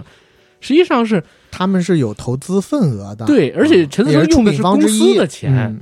陈思成用的是公司的钱，宝强老师自己兜里也有钱，但他是也是 宝强老师兜里很有钱，这是一种嗯。资本上的操作行为，当然也是哥们儿仗义啊，但可但肯定不是像大家传的那种，宝强兜里没钱了，然后陈思诚他从自己家银行卡刷出几千万给他投电影，不是。然后接着往后边来说啊，今年的这个暑期档出现了一个很重要很重要的情况，就是你会发现有好莱坞电影上，对吧？以前好莱坞电影其实和暑期档没有太多的关系，今年大家可以发现，好莱坞电影其实除了春节档以外，基本上各个档期都出现了，对对吧？所以因为所谓的我不需要怕你了。对国产电影保护月也已经差不多消失了。以前是看到好莱坞电影就会大喊：“你不要过来啊！” 现在是给你机会你不中用，是的，是的。啊，而且在今年的这个暑期档里边，也真正确立了一件事，就是刚才我们聊到的，就是能捕捉社会话题和观众情绪的电影，这种复合型的电影，在中国市场上目前是最吃香大最卖的行其道。。对、嗯你像孤注一掷，我们当时聊过，它其实已经变成一个反诈宣传片。对，而且，呃，我觉得在《孤注一掷》刚上映的时候，片方想的那句口号，嗯，多一个人观影就少一个人受骗，嗯。这句口号起码值五个亿票房，是，真的，谁想出这句 slogan 的，应该向公司申请啊，拿个几千万的提成。但是孤注一掷还有一个点也启发了很多的网友朋友，就是他的新媒体营销真的做的特别炸裂。其实不只是嗯。孤注一掷，消失的它也是因为新媒体这一块儿，对，在抖音这个平台上边形成了病毒式的传播。对，但是我觉得啊，嗯其实你要说新媒体营销，嗯每一个片子现在都重视这一块儿，但是能不能形成那种病毒式的现象级的传播，要切入社会话题，还是跟内容紧密嗯相关。是你说消失了它，内容不就是一个嘛，暴打渣男？不？但他还赶上一个赶上今年年初东南亚的那个热点新闻，那个，真的那个非常炸。也是符合。然后，呃，孤注一掷也是也符合东南亚这、呃也符合东南亚这一点。而且咱后来做了一个有关于点亮诈骗人生人生的那样的节目，目，咱们就收到了无数份投稿，咱们还要从里边筛哪个比较好。嗯对，包括我们自己身边的特别好的朋友也有被骗，十几万，甚至说在《孤注一掷》上映前两个星期，我也有一个朋友被骗了两万对吧？的经历。所以他真的也是敲中，但是有后边很多人说什么孤注一掷是这个一开始就打算挣这钱，不是孤注一掷我们了解到的情况，人家最开始的时候在拍这个电影，觉得很敏感。甚至呢，觉得这片子就上不了，所以投资卡的很低。张艺兴本人片子在、呃不是今年才完片的，对他之前早就完片了，被压了一段时间。然后张艺兴本人当时在聊的时候，都跟他说这片儿有可能上不了。嗯，然后张艺兴来了，然后这个片子其实他还经历过一些删改跟补拍，嗯，所以才有我们后边看到一些神兵天将这对收网，对收收网。嗯，所以人家这些电影人并不是说我要蹭这热点，我就是挣这个所谓的反诈骗钱。对，所以后边反应没有这么快啊，没有那么快，嗯不可能是及时的，对不对？咱也算给人证明一下。然后八月份这个暑期档啊，真的给很多观众提气。但这儿正好说一嘴，刚才不是说有关部门嗯在暑期档之后找了一些电影公司聊，就是不允许，就是尽量别搞这个大规模点映的事儿嘛。嗯结果呢，因为十月、十一月票房太惨淡，又对这样的大规模点映睁一只眼闭一只眼了。是的，所以今年整体，我觉得就是电影局也好，或者说有关部门也好，他们的基调就是救市，嗯只要能把市场救起来，就是大概率很多行为都可以睁一只眼闭一只眼。没错，反正不管黑猫白猫，嗯能抓住老鼠的都是好猫嘛。是，啊，然后这里头，我觉得在暑期档里头，我们也可以跟大家提一下，像《消失的她》，嗯，然后《封神》，我们都做了主创的专访，如果大家感兴趣的话，可以去听。尤其是封神那场，我们现在甚至都在约封神的第二场，对对封神那场我们特别的出圈啊，你可以跟大家介绍一下。不用介绍了，已经介绍很多次了，我怕有哦观众说咱们吹牛逼。对对对对，对，反正封神第二部我们到时候肯定也会去的。是。但是、嗯那我就在这儿给大家表演一个小节目吧，因啊为封神里头除了那些质子团啊，出彩以外，哦。还有一个人出彩。呃，倒不是，啊。我我漏了，别人也看不见嘛嗨，而且我也没有啊。嗯。就是费翔老师的英式英语，嗨，我最商务近英语。商务英语啊，嗯。我最近又学了一句话。啊，啊，是一句古诗。什么？：“但使龙城飞将在，不教胡马度阴山。来来来，”Damn 使龙城飞将在，不教 human do I'm fine。OK，很好，学的还是可以的吧？真好，大家可以后的那个。最后的那个 I'm fine 是最近很火的美式男孩啊，OK，然后暑期档咱们聊完了国产片，嗯，也聊一下这个引进片吧。我觉得有两个，呃，不是一个惨，案就是《碟中谍七》。我扎心了，我真的是扎心。我非常喜欢《碟中谍七》，而且我也一直纳闷，为什么就是我们向大家推荐《碟中谍七》，有人说你们还是骂我，还骂我，《碟中谍七》真的是去年很好看的一个片子，而且好莱坞片是的，但有一点我我也有感觉，为什么《碟中谍七》它不像《碟中谍六》和《碟中谍四》一样短平快，嗯，它有点像《碟中谍五》跟《碟中谍一》，它走那种复古的侦探片、悬疑片路线，嗯，它不是巨炸的那种，就是嗯。很多观众现在对这种剧情不太吃。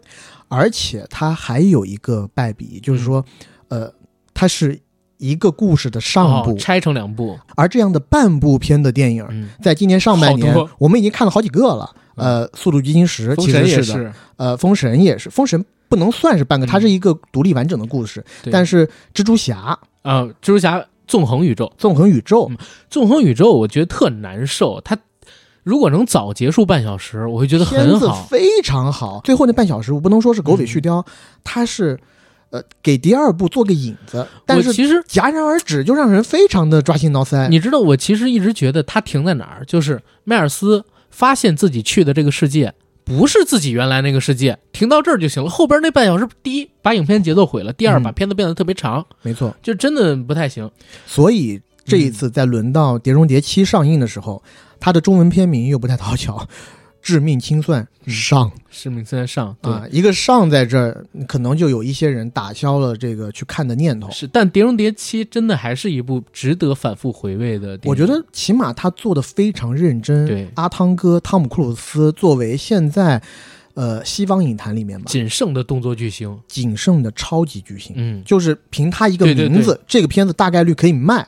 你要说现在除了他以外，我真想不到其他人。莱昂纳多呀，呃，莱昂纳多也可以，对。嗯。但你像之前所说的巨石强森这些，其实已经 证明了好多次了是不行的，而且他自己十一啊，挑故事的呃挑本子的能嗯。力也不如阿汤哥。对，而且阿汤哥自己监制的电影一般都有质量保证的。对他的水准是非常高的，而且他在每一个呃嗯啊，而且他在每一部电影里面都有搏命演出。是，像这一部里头就是骑着摩托车跳崖嘛，对对，但这一点我要说，就是我不满足的一点就是，呃，在此之前放出了很多骑摩托车跳崖的，包括像幕后花絮什么的，嗯。但是没想到在正片里面，其实他的就这么一短儿。对就是很短的一点，呃，但是我最近看到一个消息，就是《碟中谍八》开始拍了啊啊，又复拍了，啊，它不是背靠背，中间停了是吗？中间停了啊嗯，OK OK，好。然后除了这部片子之外，还有两部，一部呢是《芭比》，《芭比》也算得上是票房惨案吧。我我感觉好像最开始的时候，好像他们公司对这片子没抱什么市场预期。对，我觉得是这样。我觉得不能算是票房惨案，不能算是完全的票房惨案，因为这样的电影，我不觉得嗯，你就算是花大力气嗯去宣发，能有多少中国观众会真的想去看？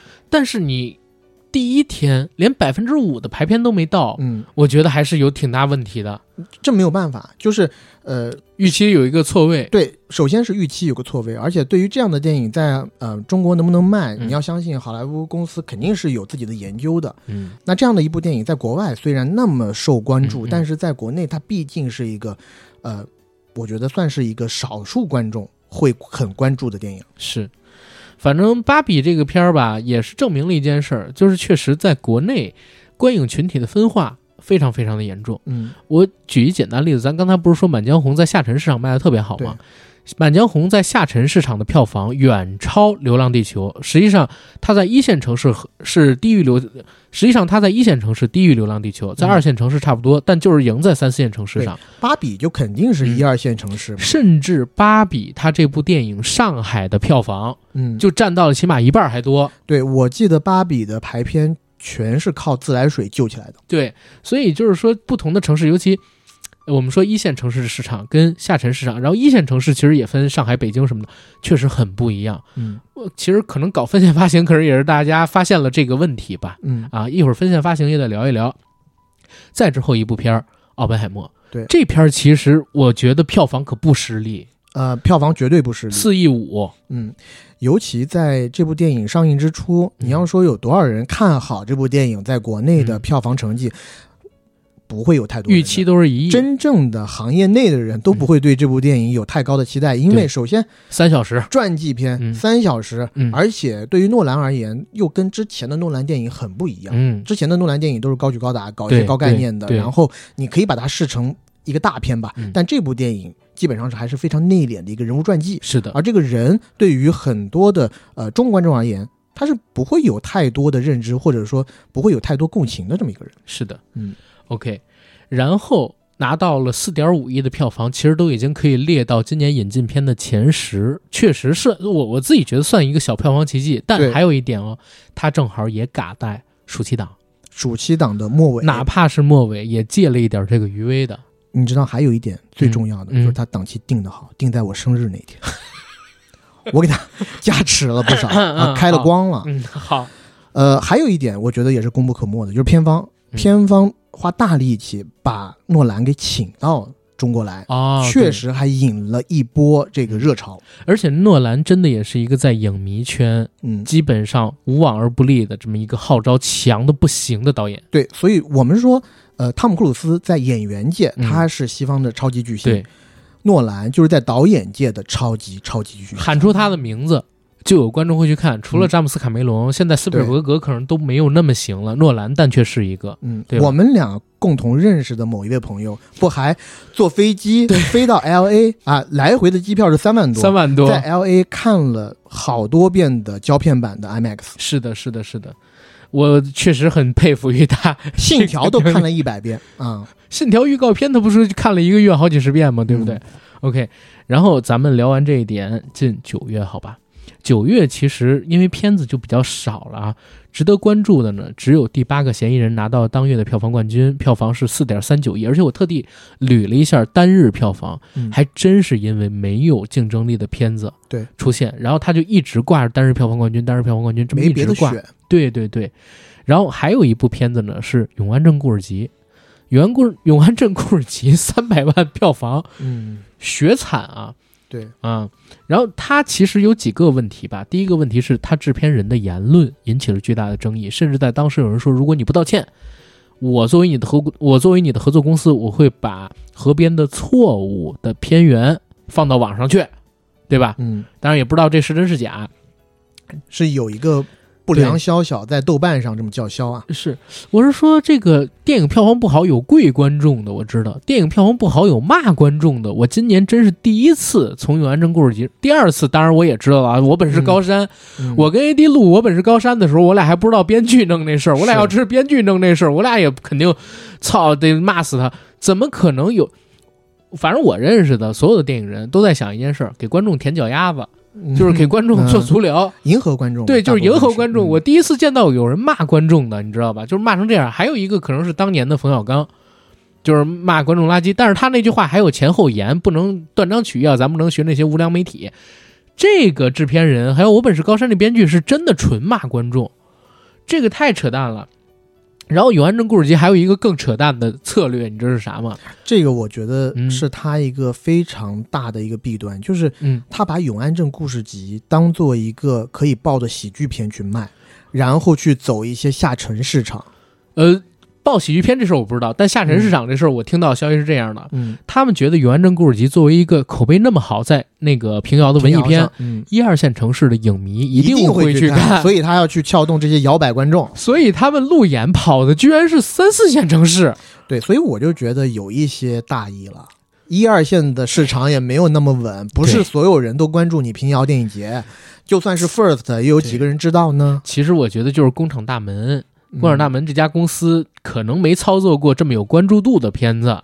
嗯，他们之前，当当然了，《永安镇故事集》的票房其实也是工厂大门一直以来的片子的平均票房啊三百对来万，对。不对？因为我说实话，对于工厂大门这个公司呢，我自己还是挺有好感的，因为嗯。虽然他们拍的很多电影不挣钱，但是他们一直在国内的艺术片领域一直在不断的输出，是的，这个确实是非常敬佩的，而且他拍的一些电影，包括像魏淑君导演的这几部，像魏淑君导演的这一部，嗯然后告诉他们我乘白鹤去了，嗯像这些电影，我们自己都觉得是很不错的艺术电影。对，所以就是他们真的应该要请一个懂市场的人到他们的这个公司里边去，对吧？嗯做一些以后，因为像工厂大门傍上了魏淑君，以后这样的情况会越来越多嘛，对吧？嗯再之后，九月份的票房冠军，刚才我们说第八个嫌疑人嗯已经聊过了。九月份也就没再发生什么事，所有人都在预备着国庆档。哎，其实这也是今年的一个很大的问题，就是大档期变得跟平平常的工作日的分线啊越来越大了。嗯，就所有的片子都在等大档期，嗯平常的这个九月呀、二月呀，然后三月呀、四月呀，包括十一月这样的日子，就没什么片子定档。呃，我觉得啊，嗯我自己有一个胡乱的猜，嗯、我觉得我自己有一个胡乱的揣测。嗯，你说会不会是中国乒乓的失利给这些影片公司了一个警敲了一个警钟啊？就是宁抢大档期，也别自己再走冷档了。我不知道，那这个东西就得看嗯未来一段时间嗯到底是怎么样的那。肯定是一个浮动的市场行为了。是的，嗯是的。然后就是十月的国庆档了。讲真，十月的国庆档我们也做过节目，也做过啊节目，真的是差强人意。对，没有特别我们觉得让我们觉得好的电影，就是票房冠军二十呃，就是票房冠军十三点五一亿票房的《坚如磐石》，嗯，我们自己也觉得，哎，其实《坚如磐石》按照上映的这个版本来看，它的质量在国庆档里是差的，嗯，但是它有一个问题是，话题比较强，切中了社会话题，切中了社会情绪。嗯。然后，呃我到现在你知道，我都拒绝给《坚如磐石》打分儿。嗯，我是在等能不能未来有一年它跟《风雨云》一样，就是《风雨云》也上了好多年，对，然后在日本流出完整片源，我也在等未来有一年有没有可能就是《坚如磐石》其他国家的完整版资源流出来了。嗯，痴心妄想。嗨，啊，这个我觉得还是和《风雨云》有一些本质上的区别，那我们国师和娄烨啊，这个好吧，有一些反骨的，那还是不一样的啊。那我只能等陈宇老师他在微博上声明的说，《坚如磐石出》那本一定会出剧本这个原著，对吧？我就等这个了，好吧。然后国庆档的其他几个片子真的就差强人意，大家没有看到那种能吊着我一定走进电影院里边去的。本来《坚如磐石》是一部，可是又因为你不管删减补拍什么乱七八糟的原因吧，变成现在这个样子。对，而且而且当时你最喜欢的那一部好像也没那么热血沸腾，最后哦票房也没有起来。矮子里拔将军是嗯在那几部电影里边，我觉得热血沸腾是比较好看的。那你说跟前任四比，嗯跟莫斯科行动，嗯，对不对？跟坚如磐石现在这个样子比，你这我我自己真的觉得就是好像也没那么热血沸腾，算佳作了。嗯其实那其实今年国庆档里边有一个片子，我豆瓣打分打最高，嗯，《志愿军》。对，这个是我跟你分歧比较大的地方，因为嗯《志愿军》这部电影我特别不喜欢。啊，是吗？嗯，我们在那期节目里面有讲过嘛。是吗？嗯我在看《志愿军》的时候，我觉得他跟长津湖一个水平，我觉得是达不到长津湖那个水平的、好吧？但我我其实是觉得他跟长津湖一个水平，但是他最后的票房已经证明，就是最近几年确实上的同类型题材的片子嗯审美太多了，有点疲劳了。嗯八百虽然不是讲这个，但也是战争片，金刚川，然后长津湖、水门桥、志愿军雄兵出击，然后除了这些之外，其实还有什么？我们之前看到《功勋》里边能文能武李延年这类的电视剧好几部，然后再加上之后长那个志愿军也是分三部，还有一个援军明日到达。当然，援军明日到达讲的也不是抗美援朝啊，对。可就是说，这种国家推动众星云集、超大的投资项目的战争片，确实可能有点吃。吃、嗯吃腻了。对，啊而且抗美援朝这一个热潮，我觉得也快过去了，是因为它已经炒这个概念已经炒了好几年了，很多年了。嗯。对，所以国庆档没有达到大家预期也是意料之中。但十月份有一个非常重要的事儿，就是二十六号的下半年的院线电影推介会。其实以往啊，经常会办院线推介会，今年六月份实际上还办了一场，只不过最近这几次就是固定在横店办了，嗯对不对？然后以前呢，为什么办这个推介会？我觉得是因为当年。呃，这个流媒体也不发达，宣传也不好做，就是大家要带着自己的片子让院线里边这些人看看。你看完了之后，你对你这片子有信心，之后聊排片啊什么的都好做，对不对？包括定档期、研究对手之类的。但是现在最近这几年，好像这种院线推介会的意义就不是很大，所以这次嗯很多公司也没参加。但是在这次院线推介会上边，因为聊了分线发行这个事儿，还是有市场上很多人关注。对，而且从那个时候开始，嗯。有一些片子确实在践行分线发行的工作，对，但是从目前来看，分线发行 so far 你取失败了得的一些呃进展也好嗯。什么的，挺失败的。对分线发行的意思就是给电影分级，给观众分层，嗯，然后在不同的院线市场推出不同体量的作品，而且仅限于在这个院线市场发行。我觉得是给片方和嗯给院线、双方都有一个选择的权利。最初的预想是这个样子，对，就是我片方我有选择的权利，我不是全国发行。嗯那那哪条院线给到我的排片多，给到我的嗯承诺高，嗯那我就把我的片子供给给你。而院线也是一样，我如果对你这个片子没有信心的话，那我就决定少排你的片子。如果达不到你想要的那一个百分比，嗯。那你就不供给我好了，因为我本身也对。对你没有那么高的期待。实际上我不是约了那个货币映画馆，就是一个国内很知名的影院的从业人员啊，嗯。然后我们俩聊了一次嘛，他在十月份给出的说法是这样的，他说，分线发行出现了几个情况，第一个情况就是大的电影他们的话语权特别的大，嗯就是他们可以跟各种院线谈条件，对对不对？然后呢，行政命令也特别容易下发，就比如说某些片子，大家都知道百分之二十的影院产出百分之八十的票房，上边一个调令下来，这百分之二十的影院排片就排这个片子占比最高，那确实在全国的这个排片率上边，你好像没显得太霸道太高。可是呢，最能产出票房的那些影院让你给占了。嗯对不对？他说是为了行政命令的下发，然后推进分线发行。然后还有一个问题是啥？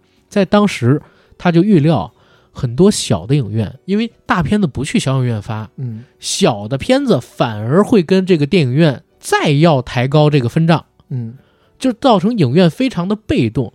然后影院呢，小的，然后小的影院会越来越难。但是结果没想到，到了年底，以《非诚勿扰》、你的婚礼什么这些片子也要搞分线发行嘛。嗯，但是没想到，《非诚勿扰》跟你的婚礼没搞起来，预售不行，然后他们自己把自己的要求对于院线的要求降了，降低了。像《非诚勿扰》最开始说，我在你这个呃小院线上，对，首日排片不能低于百分之三十五，嗯，然后前三天不能低于百分之二十还是十五，后来就变成了只有首日，只 只有首日一个要求，然后后来首日都不要求了。后面的全部都写成了建议啊，对我建议你不要低于多少多少。然后呢，我就又跟他们聊，结果了解到一现实，就是因为小片子很多，嗯，结果小片子内卷，对反而变成他们这种签了分线发行的，哎，人 家小影院话语权反而变强了。对小片子，我觉得有两个呃比较典型的例子，嗯一个是张宇老师主演的《沉默笔录》啊还有一个是。万马才旦的儿子导演的那一部《一个和和四四个嗯这两个片子就因为当时想走分线发行，啊、一个是走到一半，然后改成全面，然后一个是发了一点儿时候又改成分线，对，都没有做好，，对，票房都非常的惨淡。所以不是说分线发行不好，任何一个成熟市场，其实分线发行都挺有必要的。不管你是保护艺术片也好，对吧？其实分线发行弄了之后，对艺联而言，我觉得是有优势的，嗯，对吧？但是目前在整个中国这么一个状况下，推进分线发行言之尚早。对，因为以现在的情况而言，嗯，无论发行小体量的影片还是大体量的影片，目前来看，分线发行并不具有任何的优势。如果片子的口碑好，那大规模放映能取得好的票房成绩；如果片子口碑没有那么好的话，用 IP 热度或者情怀想要骗一波的这些电影，嗯，那就更应该选择大规模放映。是的，所以现在就是。因为国内的这个类型片市场，我觉得还是不够成熟，包括观众对于类型片的认知也没有到达一定标准，在这个时候推进分线发行，并不是那么的理智。嗯，所以其实大家可以看到，就是到了年底这次元旦档之后，分线发行有可能啊，就在未来一段时间又会缓下来。又会缓下来。对，因为我记得在元旦档的时候，就随着《分成勿扰三》他自己公布自己是分线发行嘛，那么有几部影片也进行跟进啊、有金手指、年会，然后你那个时候打开猫眼的时候，它会写出来部，对每一部片子海报的右上角会有分线发行几个字。包括在票房排行榜上面，片名下边有四个小红字儿。嗯，如果是分线发行的话，也会写。对，但是现在没有了啊。对对对，现在都没有了。然后分线发行这个事儿呢，嗯，我也不能说雷声大雨点小，因为它确实有很多片子也这么干了，可是效果没有达到有关部门预计的，嗯，一个效果。嗯，所以我们看吧，未来几年应该也不太会有人去真正的再践行这个事，除了少量的艺术影片。没错。对好，然后十月份的事儿呢，大概到这儿就可以聊完了。接下来是十一月，十一月份其实有几个比较大的事儿了啊。第一个事儿呢是好莱坞的演员工会罢工结束。实际上，在九月份的时候，好莱坞编剧工会就已经罢工结束了，嗯是时长五个月，一百五十天。好莱坞的演员工会能拖这么久，我是没想到。其实这个咱们是不是要稍微聊一聊呢？就其实还是和 AI 有关系。对，因为现在 AI 的发展太神速了，而且我们也看到，呃，AI 的应用确实渗透到了我们生活的方方面面。对，呃，在网络上也出现了很多很多的视频，你可以看到 AI 换脸的、换头的，嗯。啊、演员本来演的是那么一回事儿，但是通过 AI 的一个分析，把他的嘴部口型全部都变掉，那我们就看到了很多像赵本山在那儿讲英语，对，或者像一些川普讲中文，对，川普讲中文，这些其实都是对演员他们未来的一个职业发展前景，他们会有一个担忧的，嗯。包括说啊、未来会不会出现 AI 演员？你其实已以后就经有了。不会需要像我们这样的演员存在了。我今年发现一个演员叫李李，李米的李，嗯然后还有一个是里面的里。这个演员演了网剧《一人之下》里边二壮的角色，他就是个 AI 演员。啊，但是呢，我真的以为他是个真人，后边我是因为看到制作花絮，我才知道他是个 AI 演员，版权在腾讯，嗯已经很真了，只不过还有一些脸上没有毛孔那种感觉。嗯但是因为他演的那个角色在戏里边是一个嗯，就是电磁波型的人，所以我还分辨不出来。啊，结果呢，我靠，我就想这个演员再进化个几年，真的，现在的好莱坞演员工会跟编剧工会在做的事儿，其实对全世界的影视行业都是有启迪性影响的。我觉得，对，嗯，OK，然后再接着说国内的事儿吧。十一月份其实中国电影市场有点陷入冰冻期的感觉，嗯日均票房又低于三千万，还是我们之前说的，除了大档期，现在的工作日真的很冷，冷淡的档期的平常的这种月份也很冷。拯救嫌疑人居然成为了当月的冠军，最终票房五点六九亿，这其实让我有点难以接受。我也是，因为我们当时看了这部片，当时还想说要不要跟主创聊一聊，但是看之前我们想，啊，对，但是看完了以后嗯，啊，我们两个有一个共同的呃感觉，就是张艺谋老师确实在《狙击手这部片子里面贡献了大部分的呃这个功力。对我当时跟 AD 看完片儿，我就拽着 AD 我说走走走，然后灯还没亮，我俩就先走了。我俩就怕约我们过去，那人拽着我俩聊一聊，问我们要不要跟张默老师谈谈。嗯真的，当时就从那儿走了。结果这儿也提到一个问题，就是冷档期也既是坏处也是好处。对于一些预期就比较高，然后大家想着有很高票房才能回本的电影，他们不敢上。嗯，但是对于你像《拯救嫌疑人》这样，质量不是很好的电影，但是确实里面就情节而言，它的翻转很多啊对，从韩国原版那边过来的，对，他还能吃到一定的这个冷档期的红利，因为没有片子跟他竞争，他拿了好多天单日票房冠军。你像二手杰作，口碑比他好很多，嗯但是因为二手杰作它也有舆论上的问题了，比如说它这个直男癌导演的问题，对吧？直男癌表达，然后另外一方面就是它本身的卡斯跟这个呃我们叫什么拯救嫌疑人比不了，对，热议度上来讲比不了。所以被压得很死。这个片子票房最后也比不了。然后呢，十一月份重磅的事儿来了，十一月二十五号，《涉过愤怒的海》上映。嗯怒海这个片子呀，我跟 AD 已经预告好多年了，今年终于上了。嗯，万众瞩目，万众期待。是，但是这个片子上映之后呢，确实也引起了一部分的观众上的口碑的分化。对而且还有很多的这个 cos 圈的朋友、嗯，二次元圈的朋友，认为导演他们对这个有刻板印象跟污名化，对吧？嗯也有一些讨论。但是总体而言，这个片子的口碑跟质量在近年的国产同类型题材里边绝对是拔尖儿的。我说同类型题材啊，对，我觉得曹保平这三个字就是品质的保证。是，甚至我觉得他现在豆瓣的评分其实可以再高一点，嗯因为好多朋友会有咱们之前聊这部片子的时候说到的货不对版的预期，嗯。就是他想看到的是一个复仇爽片，对，但实际上这部片子它是烈日灼心三部曲，就是要灼你嘛，你的心一直在被煎熬嘛，对不对？他不可能让你爽出来的。很多想去看爽片的观众其实没看到，嗯。没准过几年这个片子的评分还会再往上提，对。对吧？OK，但当时我跟 AD 也聊，连《入海》都上了，这后边还有什么片能放出来就是啊？对，他杀，我自己很希望我也他杀可以上朱令案是吧？对，嗯，而且《他杀》是一个纯女电影，大女主电影。然后像那个范冰冰、王子文，他们应该是五个女演员，然后在这部戏里边担任主要角色，故事都是围绕他们展开的，又是一个社会话题，我觉得真的是能爆的。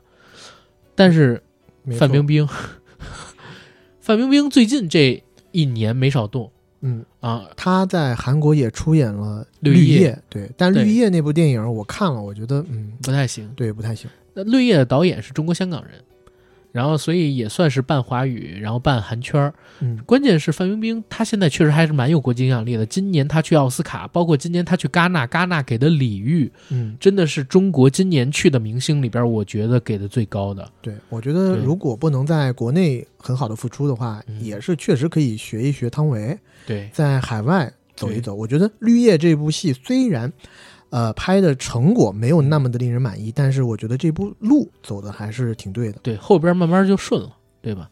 我们不是替人家范冰冰洗白啊，嗯。人家就犯了中国的法，他可以不在中国复出嘛，嗯，对不对？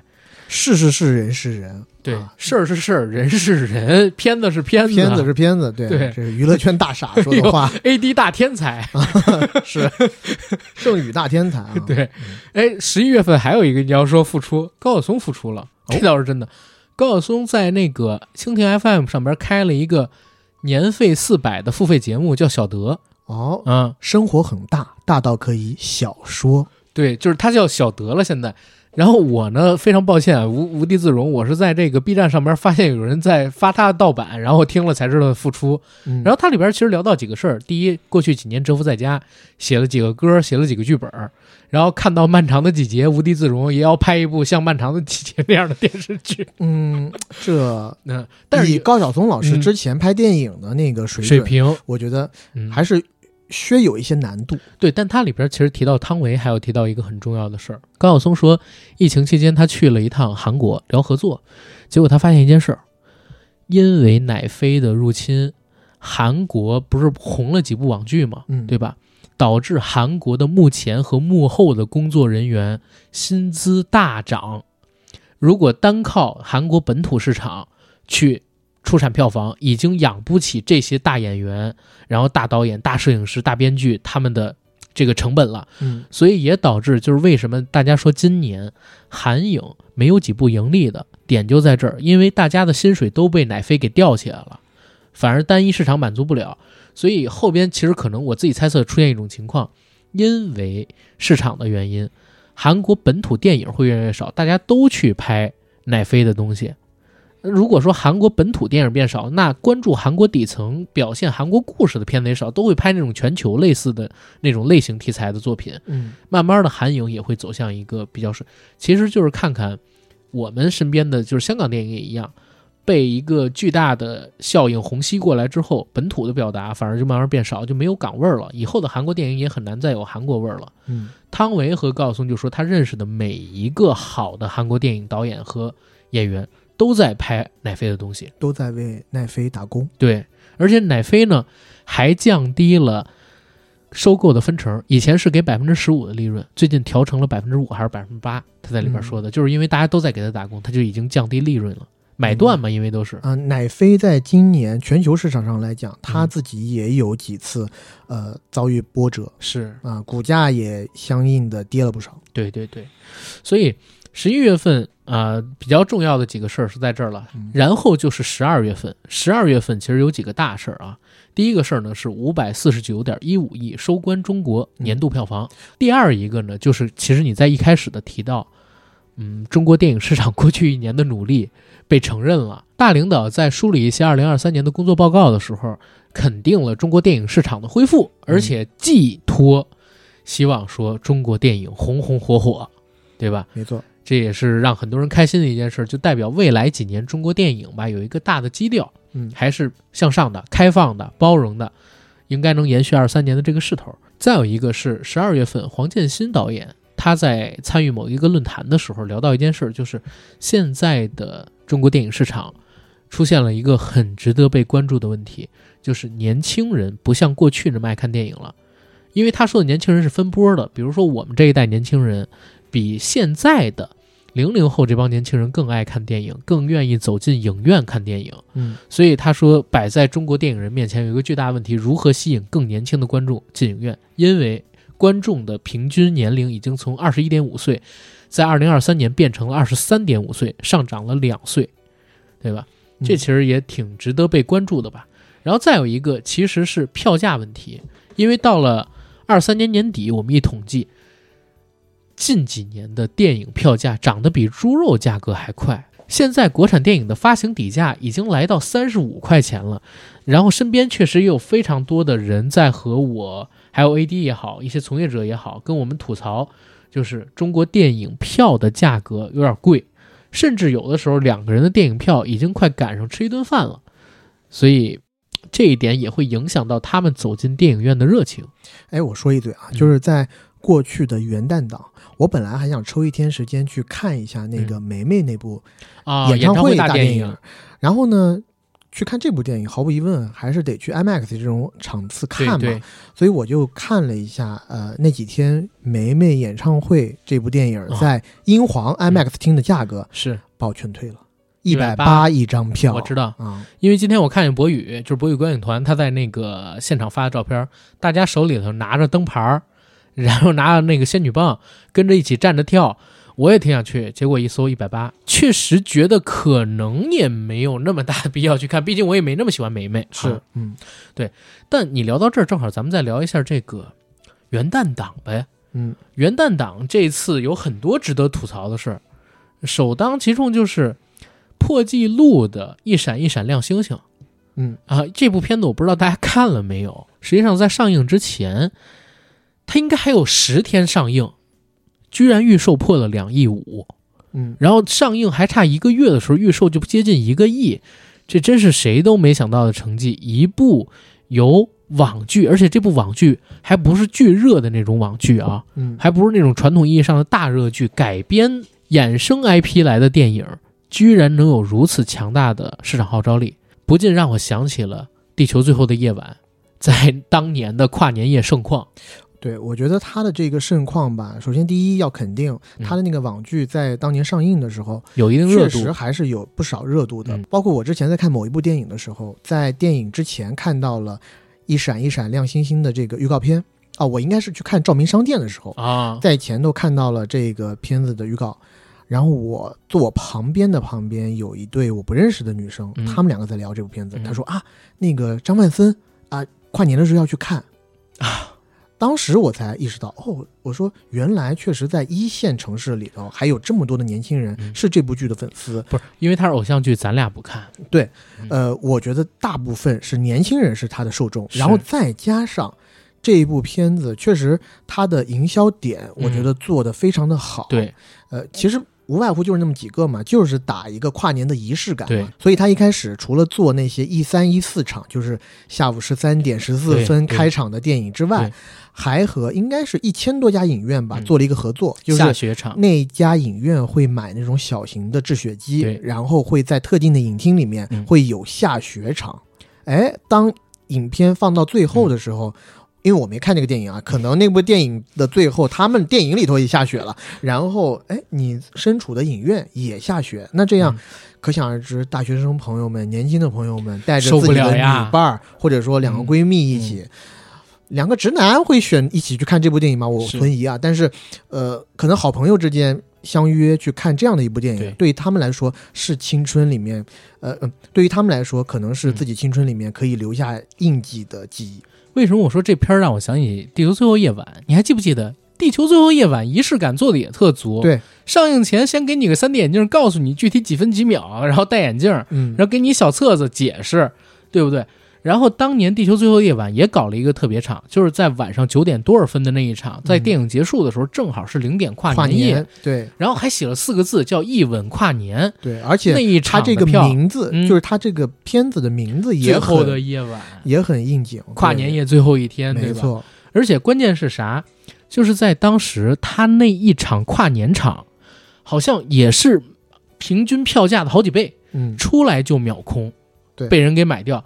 所以《地球最后的夜晚》两点八亿的票房，有两点六亿是在上映首日，就是就就是是第一天骗当天，骗到的。嗯后边我不是说这电影不好，我很喜欢这电影，嗯，但就是说普通观众绝对是看不懂的电影，而且他要换另外一个宣发套路，另外一个档期也没这票房，他票房真是骗来的，虽然骗得好。嗯咱实话实说，一闪一闪亮星星，他这个下雪场我一直有关注，因为我 我在霍比那个群里边，我看到他们影院经理在吐槽，最开始的时候说弄下雪场，嗯他们想过就是喷泡沫什么乱七八糟各种想法啊，结果呢，有关部门叫停，要求他们必须符合消防安全条例。所以后来就像霍比他们就在群里边号召大家别省钱，要买就买制雪机，这样的话也符合安全标准，你也能够顺理成章的把这个票钱转嫁到观众身上去。嗯，结果呢，等到这个片子真的上，真的来下雪场，我看了网上发的一些视频，有一些是灾难，太灾难了。对，因为它可能是泡沫啊，或者是什么东西没搞开，是直接下成水了。对，就是对，就是嗯，这这嗯嗯嗯，重新讲，嗯，直接变成水了。嗯，然后你得穿着雨衣看电影不，因为影院里冬天人家都是开着暖暖气的，对所以就是你飘的是雪，等它落下的时候它就是水，对，而且还有那种飘泡沫的，飘那个塑料泡沫什么乱七八糟的，结果弄的那个地上全都是白色的，粘成一坨坨的，让人保洁阿姨巨难受，就最后变成了笑话嗯啊！当然了，骗钱肯定是骗到，因为都是先买票再去看，再经历这么难、这么痛苦的一个下雪场嘛，对对不对？然后这个一闪一闪亮星星口碑的差，嗯，大家都应该知道，因为看之前很早，我朋友就跟我讲见光死了，嗯然后那居然成了元旦档票房冠军。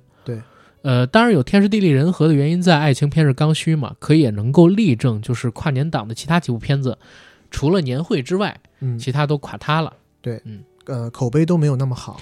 像我自己，呃，在跨年档里头，嗯可能就是这一部电影没有去看。嗯，呃，哦，sorry，《非诚勿扰三》，我到现在也没啊有去看。非诚勿扰三》我也看了，嗯，呃，我首先看了年会，年会是看了两遍，然后嗯我们两个都很喜欢嘛。是呃，在第二部片子我看的是《前行》，啊《前行》看得我非常难受。对。港片的红利已经彻底被吃完了。，对，而且他这部片子里面，你可以看到好多镜头就想学《无间道》，嗯，但你学的不好呀。是。而且在呃中间，刘德华嗯。和哎、那个叫什么？林家栋，林家嗯嗯，而且中间在刘德华开车载着林家栋嗯。在车上的那一段嘶吼戏，看得我也是十分之尴尬。是如果你我没得选呐、我也没得选，我坐在我坐在现场，我自己看到他们演员在荧幕上大声嘶吼，我没得选的时候，嗯我心里又想说，那我们这些买票的观观众，我们难道有的选吗？你选的吗？偶像，哦，对，对？是我确实选的你这部你，选的吗？偶像哥，段坤我吃定了，耶稣也留不住他。哎，但段坤那部新片儿，你看怒怒潮，嗯，怒潮，我其实是我我其实是抱着一个嗯大烂片儿的期待进去的，对。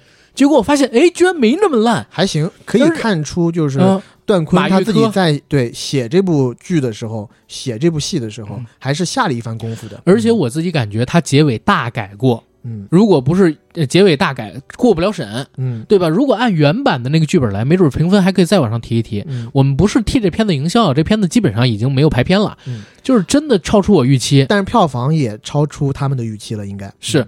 我在看这片子第一场大概五分十分的时候，我就惊了，活体取眼角膜，嗯。这这挺狠的，包括打的也正经挺狠的。我开始以为是个港片，段坤这个演员就马玉科这个演员，我以为都是个呃香港人，结果一看，嗯，兰州人。大陆人，对。对，居然是甘肃人，我要说一嘴的嗯。就是，因为他是第一次当导演嘛，对，我不管他里面打戏就是设计的怎么样，对，他里面的镜头我自己觉得不好，就是是他打斗时候的镜头让我没有那种临场感，对，就是你镜头加上剪接吧，嗯可能都有那么一些配合上的问题，但还是一一句话，我觉得这片儿挺猛的。对，超出我期待了。真的超出我期待。大家如果没看这个《怒潮》的话，降低点期待值去看一看。作为一个新导演，然后我觉得这个动作片本身有表达，也把它挺猛的。当成一个大网大去看，对 我觉得，可以。呃，真的啊真的可以。就是马玉科这个导演，我算是认识了，之后他的片子我会关注一下的。呃，《怒潮二》应该是在筹备或者已经拍完了，《啊，明白。对，所以我会关注一下这个导演的。然后接着说回这个前行》。前行不是前行，你刚才不是说致敬《无间道》吗？，对，致敬《无间道》就是致敬的很差嘛，而且你在看嗯前行的时候，你自己心里会有那么一个期许，就是三大影帝，诶，不是说三大影帝了，三个重量级的演员对。汇合在一起，那么呃，又是这样的一个电影，嗯。你心里会有一定的预期，就是哎，给我多一些动作场面，但其实正经的动作场面在里面没有。其实只有应该只有一场，呃，我这儿说一嘴，华哥因为之前一七一八年受了马伤，嗯，确实打不了了，打不了。打不了。嗯、我了解到的情况就是，实际上都是他们在打，华哥已经打不了了。明白。嗯呃，那还有一个让我自己很受不了的一个点，就是彭于晏和任达华之间的对手戏，啊，就是他们会突然给你来一句特别讲兄弟情谊的那种，就是警察同僚之间的那种互相照应的话，扫毒三，但是操前面又没有一些铺垫，然后突然给出一两句这种话的时候，真的让你尬到脚趾抠地是。是，但我他是我兄弟，我就得保他。大家都是吃同一碗饭。但我跟你讲，你如果说这片儿致敬《无间道》，你把金手指放于何处？对，但是我但金手指比这好点对我自己的观感来说，金手指比前行要好太多了。但金手指有一个很大的问题嗯，诈骗式营销。呃，是金手指从去年都不止去年，前年我们知道这消息，都一直奔着《无间双道雄》系，对双雄系这样的感觉去期待的。结果呢，在今年年初华仔天地上边，华哥呢实际上是办活动的时候说他自己是特别出演，嗯，但是片方一直都照着双男主双雄系这样去宣传。对其实他后面加戏减的或者嗯加加减减吧，对，两个人的戏份其实是接近一致了。也不是接近一致，我觉得还是七三开，OK，七三开。我自己在嗯在我这边，我是觉得有点像四六的感觉了。啊，这个片子本来说最开始的时候是让谢霆锋过来给南朝给梁朝伟做配，嗯。呃，然后呢，谢霆锋因为档期还有其他原因给退掉了，退掉了之后，整个项目就有点难以推进，因为单靠伟仔的话，票房难撑起来，所以庄文强又改了一些剧本，再让英皇的老板去请刘德华，最后请动了。嗯，所以如果按照初始的那个剧本的话，就是讲梁朝伟一个大枭雄成长的故事，对，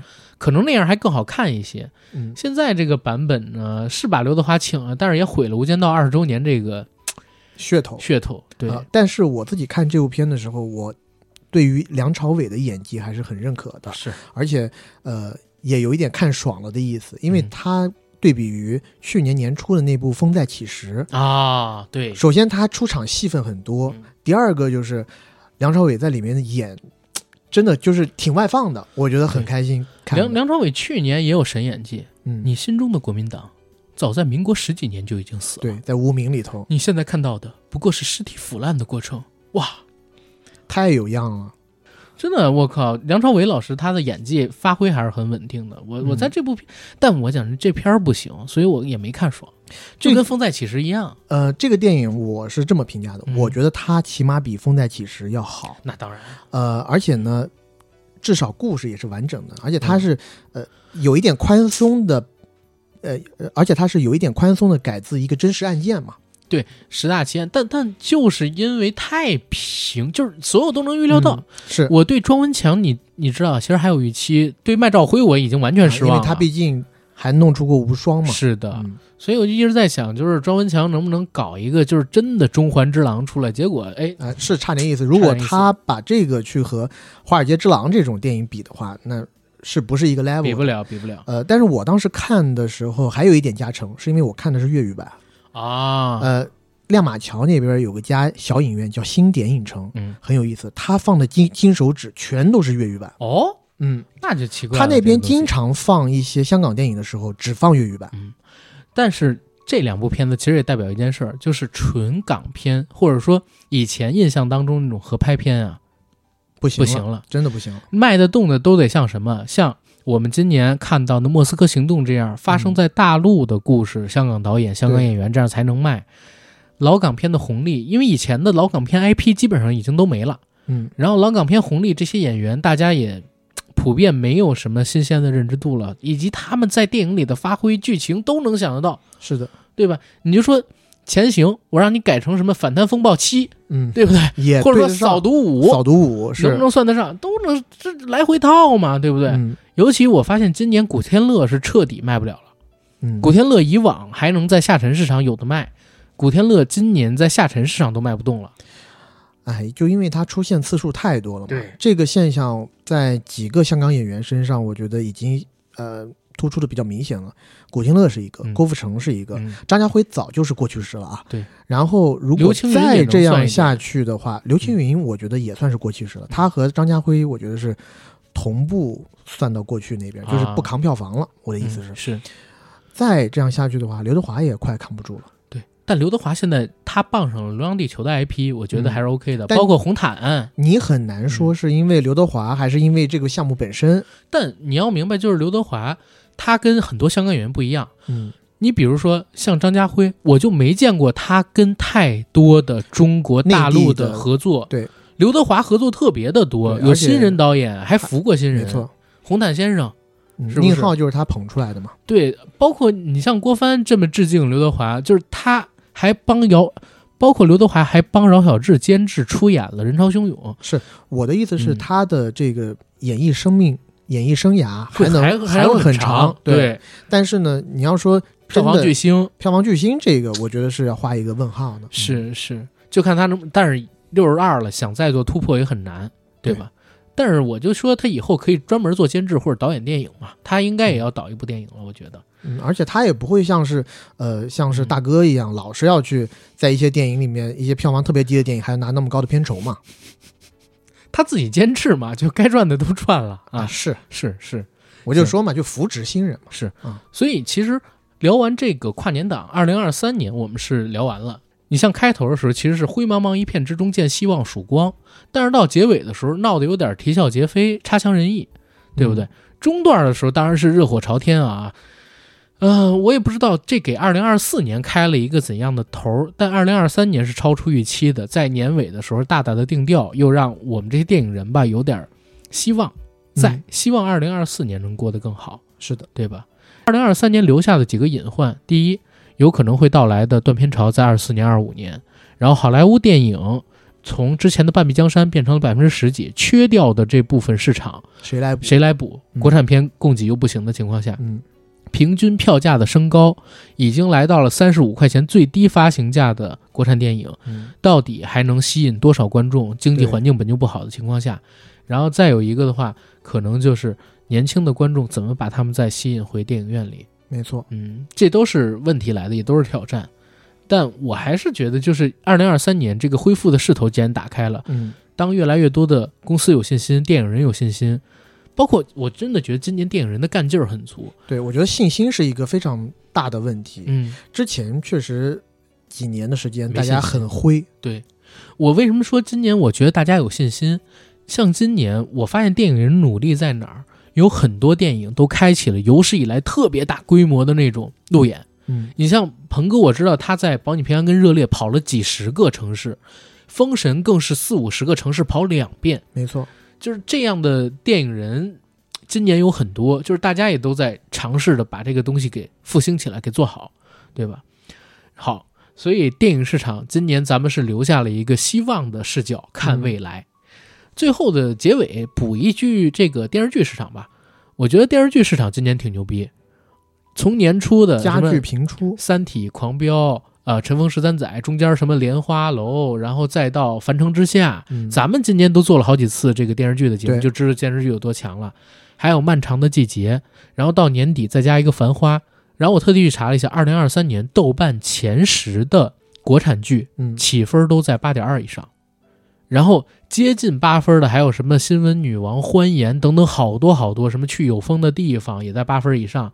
呃，总之去年也是国剧大爆发的一年，所以像咱们这些影迷特别有福，嗯，要不然就是电影院里有好电影，对值得看的；要不然就是哎，电视剧市场、剧集市场也有好看的剧集作品。说实话都有点看不过来，因为剧集市场除了国内的，还有国外的。，对，你像我到现在都没有看《重启人生》，啊来不及看。《重启人生》我看了，嗯，但是剧集市场有一个系列，就是 B 站的《胶囊计划》，听说挺好，我也一直都还没来得及时间去看呢，嗯，对不对？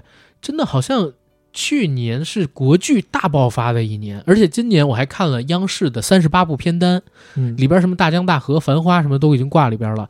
我特别想看的《清明上河图密码》，啊，对啊这个就是我也很期待。五百八十多个人物，每一个人物在那个画儿里边都给你编注了一个身份跟故事去勾连，嗯然后还有那个呃曹盾导演《长安的荔枝》，《长安十二时辰》的那个导演嗯拍的《球状闪电》，对不对？好多好多片子，《问苍茫》，然后《交锋》什么的这些片子都要上。正经，我有一种感觉，电影人再不努力啊，要被剧集市场给吃死了。是的，对，行，我觉得聊到这儿，咱们差不多可以结束了。嗯，最后留下了一个二四年希望的影子，希望电影市场、电视剧市场都能越来越好。然后看二四年年底、二五年年初的时候，咱们做年度回顾会是一个什么样的光景跟看法。嗯嗯，好，最后的最后。再跟大家做一下征稿通知，欢迎大家把在职场当中遇到的糟心事、奇葩事投稿给我们的管理员 J A C K I E L Y G T，我会把他的信息写在本期节目的附属栏里，欢迎大家投稿。然后呢，也欢迎大家加我们的微信群，就是这个微信号，关注我与 AD 的微博账号 AD 钙奶喝奶以及硬核班长。好，这期节目到这儿，谢谢大家，拜拜。拜拜。